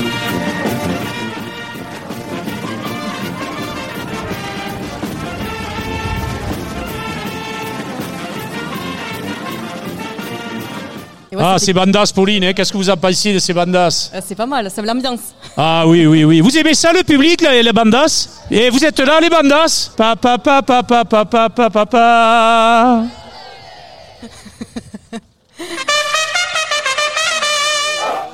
Olé Ah, ça fait partie euh, de l'histoire euh, euh, de la culture. Ah, ça y est, c'est, c'est toute l'ambiance du rugby euh, qui effectivement euh, euh, autour du jeu, euh, la joie, la colère, la déception, l'émotion. on est dans, on est dans le rugby, on est on est sur nos terres de rugby, hein, on est sur l'envol des, des pionniers, nos objectifs, nos ambitions, conquérir. On est sur la terre effectivement. Ouais, Breguet qui est remonté au score à 5-6 parce qu'ils ont mis euh, l'essai plus la transformation. Breguet, Breguet, effectivement, a de l'expertise. Euh, Il y a une touche là, hein, Pauline? Oui, une touche en faveur de l'équipe euh, de, de Breguet. Ah, mais décidément, il n'y a que, il n'y a que Breguet euh, sur le terrain. Que se passe-t-il là au niveau des rouges? Ah, ça saute encore. C'est voilà. C'est récupéré par l'équipe euh, de l'ATCOR dans son camp. Allez, on enchaîne les passes, on traverse le terrain en, en largeur, euh, mais c'est perdu. Le ballon est perdu, Ah oui, oui, ça y est, ils ont encore récupéré le ballon. En conquête, ils sont, ils sont très, très solides en conservation. Ils ont, euh, il manque un peu d'efficacité. euh, ils sont, il y a combien au score hein? 5 à 6 pour euh, 5 l'ATCOR. à 6, vous vous rendez compte 5 à 6 au bout de demi-heure de jeu. Pourquoi tout ça Pour ça? Ah là, ça joue au foot, hein, vous l'avez vu hein? Oh là là là là Ça, c'est Peter Pan, là, il saute partout, le 13. Hein Il en perd Oh le béret. là là, Il en a perdu le béret. Ils m'ont cassé les lunettes. Simone, j'ai perdu les lunettes. Je sais plus où j'en suis. Ils m'ont enlevé le béret et ça tape. Ça y est. Breguet, Breguet, Breguet. Aïe, aïe, aïe, attention. Et c'est récupéré par ça y est. Oui, on Alors, enchaîne, euh, on enchaîne, euh, Voilà, les oui, ça, euh, non. reprise. Reprise de volée. Reprise de volée. Euh, le 1, oh le 1 il est costaud et c'est brou. Hein. Le 1, il- oh là, attendez, attendez, là, là, il y a, là, ah, monsieur l'arbitre, monsieur l'arbitre, euh, oh là là là là là là là là, il y a un blessé là. hein. Oh là là, là, ça joue encore. euh, c'est- Il y, a- il y en a partout, il y en a partout. Et c'est tapé au pied là ça Oh, il y en a partout, il y en a, par- il y en a partout. Voilà. On sait plus trop où ça joue. Hein, Oh là là, mais il y a des tas partout. Qu'est-ce qui s'est passé Voilà. Bon. Euh, Pour profiter d'un petit instant de répit, euh, les, les- nos, nos- nos jeunes amis, nos jeunes enfants peuvent euh, confectionner euh, leur fanion souvenir. Ils repartiront avec. Et il faut qu'ils aillent à l'atelier, à l'entrée, à l'entrée du musée. Il y, a, un petit atelier, ils seront accueillis. Euh, accompagnez vos enfants, il y a un petit atelier, ils confectionneront ce, ce fanion. Voilà, euh, rendez leur visite, ils, ils vous le rendront bien. Alors que je continue, Breguet qui trouve une belle touche. Ils sortent, ils sortent de, de leur camp grâce à ce, à ce gros coup de pied. Une touche qui va pouvoir se jouer par l'équipe de l'ATCOR sur euh, la ligne médiane du terrain. Bien, on voit que pour aller en touche ou pour aller en mêlée, euh, le pas devient un petit peu plus lent. Et allez, bien sûr, euh, euh, le, le- le- le- numéro, le, le- grand deuxième ligne sans numéro, c'est une tour de contrôle. Et on est dans l'aviation, mais oh, on peut pas lui prendre le ballon. C'est pas possible. Il est trop, il est, il est- très grand. Voilà, le 7, Baron, Baron, voilà. Euh, ça continue encore ce pilier. Il, il a la tête en deux. Il s'est fait, il est, il est, et, il continue. Boé, mon ami, a fait une passe terrible. Voilà, il est là, et Sébastien Boé, le 8, le 8, le 8 de Breguet. Ça récupère, hein. voilà, ça chicaille, ça conserve. Oh là là là là là là là là, qu'est-ce que qu'est-ce qu'ils se mettent? C'est terrible, hein, c'est un jeu terrible. hein. Il, faut se le gagner le ballon. Qu'est-ce que Voilà. Ça se bat au sol. On sait pas trop qui a le ballon, si c'est l'ATCOR qui l'a récupéré. Allez, ça joue au pied, ça va être récupéré par l'équipe de Breguet. Ah ben oui, le numéro 6, euh, euh, Riera. Euh, Riera qui, qui, qui, prend le ballon. Le 7, Baron qui assure la continuité. Le 11, je n'ai rien vu. L'arbitre dit ça joue. Ça joue, ça joue. Il n'y a pas d'en avant. Et toujours Breguet près de cette ligne. très difficile à dépasser. Hein. Pauline Ouais, faut dire que l'arbitre euh, voit les en avant que quand il veut. Hein. Ah, Pauline, je ne, on, on va pas rentrer sur ce terrain. L'arbitre est neutre, hein L'arbitre est neutre, hein, monsieur l'arbitre? L'arbitre a toujours raison. Ah oui, alors là, là, oui, non, mais euh, non, monsieur l'arbitre n'a rien à voir. Lui, il a, il a pas euh, ni Breguet ni la Técoère, hein Il est- ah, ah, ah, oula, ça joue vite, ça joue. Voilà, attention, la Breguet, voilà. Il n'y a aucun cadeau, et je vous le dis, hein. il n'y a aucun cadeau. Là, le 10, oh là, le 10, oh là, oh là là là là là là là là. Alors ça jouait partout. Hein. Regardez, regardez, il a tapé dans le bureau de la direction. Hein. Baudu, Baudu, Baudu, Baudu. Il va passer un mauvais mois un lundi. hein. C'est Olière. Oh là là là là là là là là. Il n'y a pas que le vent d'autant. Hein. Allez, c'est une mêlée qui va pouvoir se jouer euh, dans le camp euh, de Breguet. Mêlée en faveur euh, de la Técoère. Alors là, ça chauffe. Pauline, euh, on n'avait pas vu la TCOR euh, menacer la ligne de Breguet. Euh, ils se refont. hein. Ils se refont. on, le voit, on le voit dans les yeux. hein. On le voit dans, dans leurs yeux. hein. Ils veulent, ils veulent, ils veulent, ils, ils veulent marquer cet essai. Euh, ils veulent marquer l'essai. Et oui, ce, trois- ce troisième essai. Allez, ça cafouille, mais le ballon va être euh, toujours pour la Técoère. On choisit de jouer euh, grand côté sur la droite du terrain. C'est attention, il y a une interception du numéro 15. Il est terrible, Sermé. Sermé est terrible. Il a une vitesse ph- phénoménale. Hein. Ouais, mais le numéro 3, euh, comme de la Técoère, a réussi à, à récupérer ce ballon, fait la passe à ses coéquipiers, ça tape au pied, c'est contré. Euh, il court comme un avion, hein, c'est l'endroit pour le dire. Hein. Il court comme un avion, hein, Sermé. hein, C'est terrible. Hein. Ah, On dirait un Samson de deux. Hein. La Técoère qui a toujours le ballon dans son embut. Allez, ça se jette au sol, le demi de mêlée pour récupérer ce ballon. Non, c'est perdu. Ouais, Breguet qui a fait euh, un en avant. Ça va être une énième mêlée euh, en faveur de la Técoère dans son camp. Alors, énième mêlée, effectivement. Euh, on est complètement, et c'est une réplique vraiment très fidèle de, euh, de, de notre jeu qu'on aime tant euh, euh, en France, en Occitanie et à Toulouse, n'en parlons pas. Hein, on sait ce que le rugby compte au niveau de l'éducatif, du lien social, de, ce jeu qu'on aime tant. Ça chicaille là, hein, Pauline? Ouais. Ça, chicaille, mais ça marque pas, beaucoup de points. Je le rappelle, euh, 5-6 pour la Técoère hein, depuis le début de la rencontre. Allez, ça se chamaille le ballon, ça sort, c'est récupéré par. Ah, ça y est, le 12. Mais, mais, oh là là là là, quelle vendange. Oh, Mathieu, c'est la période, hein. Quelle vendange, le 12. Oh là là là là là là. Comme, comme euh, François, euh, malheureusement, a laissé échapper le ballon, on ne l'accusera pas, on ne dira pas son nom, il s'appelle Combe. Mais euh, il n'a pas fait esprit, alors on le voit. hein. le, vent, est capricieux également, hein, Pauline? Ouais, beaucoup, beaucoup de vent euh, pendant cette, cette rencontre. Peut-être que c'est pour cette raison que les joueurs perdent beaucoup le ballon. Eh oui, eh oui, oui, oui, oui. Ça avance. Oh là là là là, ils ont failli, ils ont failli faire tomber les poteaux. Ils ont failli faire tomber les poteaux. C'est incroyable. Ça a tremblé. Oh. Alors voyez le vent d'autant euh, pour décoller. Pour décoller, euh, ici c'était compliqué quand il y avait du vent d'autant. hein. Alors nous disait-on, je ne sais pas si c'est Robert ou Fabrice, que ils étaient obligés de retenir les avions avec des cannes à pêche. Alors vous vous compte où on en était pour porter le courrier. Et le vent d'autant est terrible. Il pousse le ballon, il, il perturbe toutes les activités. hein. Allez, on en revient au jeu. Du coup, ça va être une, une touche qui va être jouée euh, dans le camp euh, de Breguet en faveur de. Je ne vois pas. En faveur de Breguet. Et en faveur de Breguet, donc euh, l'alignement, on voit, voilà, ils sont, ils sont plus grands. hein, euh, voilà. Et mon ami Sébastien Boin qui va percuter, a toujours une avancée. Euh, c'est un pur ariégeois, et je suis un peu chauvin. Euh, c'est un couseranais, ça, le couseranais avance, hein, ça c'est très facile. Oh là, le coup de pied, ah c'est sorti. Ouais, ça va être une touche euh, pour euh, l'équipe de la Técoère. Ah, et la touche qui va pouvoir se jouer par le, par le demi de mêlée. Voilà, alors les blancs, effectivement, au niveau altitude, ils dominent. hein. Alors, euh, c'est- ce 3 est terrible, les Pauline. hein. Ah oui, Combe, euh, très très bon joueur qui récupère euh, beaucoup de beaucoup de ballons. Allez, l'équipe de la Técoère qui a qui a le ballon euh, à quelques mètres euh, de l'embut, c'est récupéré et ça va être aplati. Non, l'arbitre qui siffle un en avant de l'équipe de la Técoère. Le... l'essai qui ne va Ah pas oui, être, oui, euh, oui, oui. Donc effectivement, euh, il y, a, y, a, y, a, y a- un avant. hein, euh, Donc effectivement, euh, la, présidente Céline me dit, et c'est vrai qu'il y a son souci, hein, y a, on dirait, on dirait qu'il y a Jeanne Dujardin, il est revenu de Paris, il a passé la polémique qu'on a entendue, mais on va pas y revenir. C'est vrai qu'il est magnifique. hein, il a l'air aussi intelligent en plus. Il est magnifique, il est beau. Bon. Ah, mais c'est le fils de Robert. Ah, ben alors, ça Et va. voilà, c'est- euh, alors, on n'a pas de souci là-dessus. Voilà. On va revenir au jeu, hein, Pauline. hein. Je crois Ouais, que c'est bah, la fin du match. de, c'est la fin de cette rencontre et euh, victoire de la Técoère 5-6 si je ne me trompe pas. Ah, bon, on peut applaudir euh, effectivement, qui remporte ce, ce match.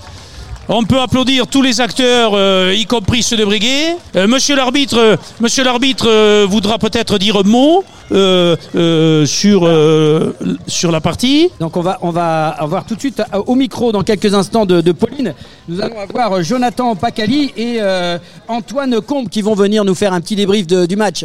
Voilà les, deux joueurs rapidement le temps que Pauline puisse se rendre sur le terrain. Voilà donc après ces petits interviews rapidement de match, les joueurs vont se mettre en place pour bien sûr une photo, photo de famille avec euh, tous les élèves qui sont là.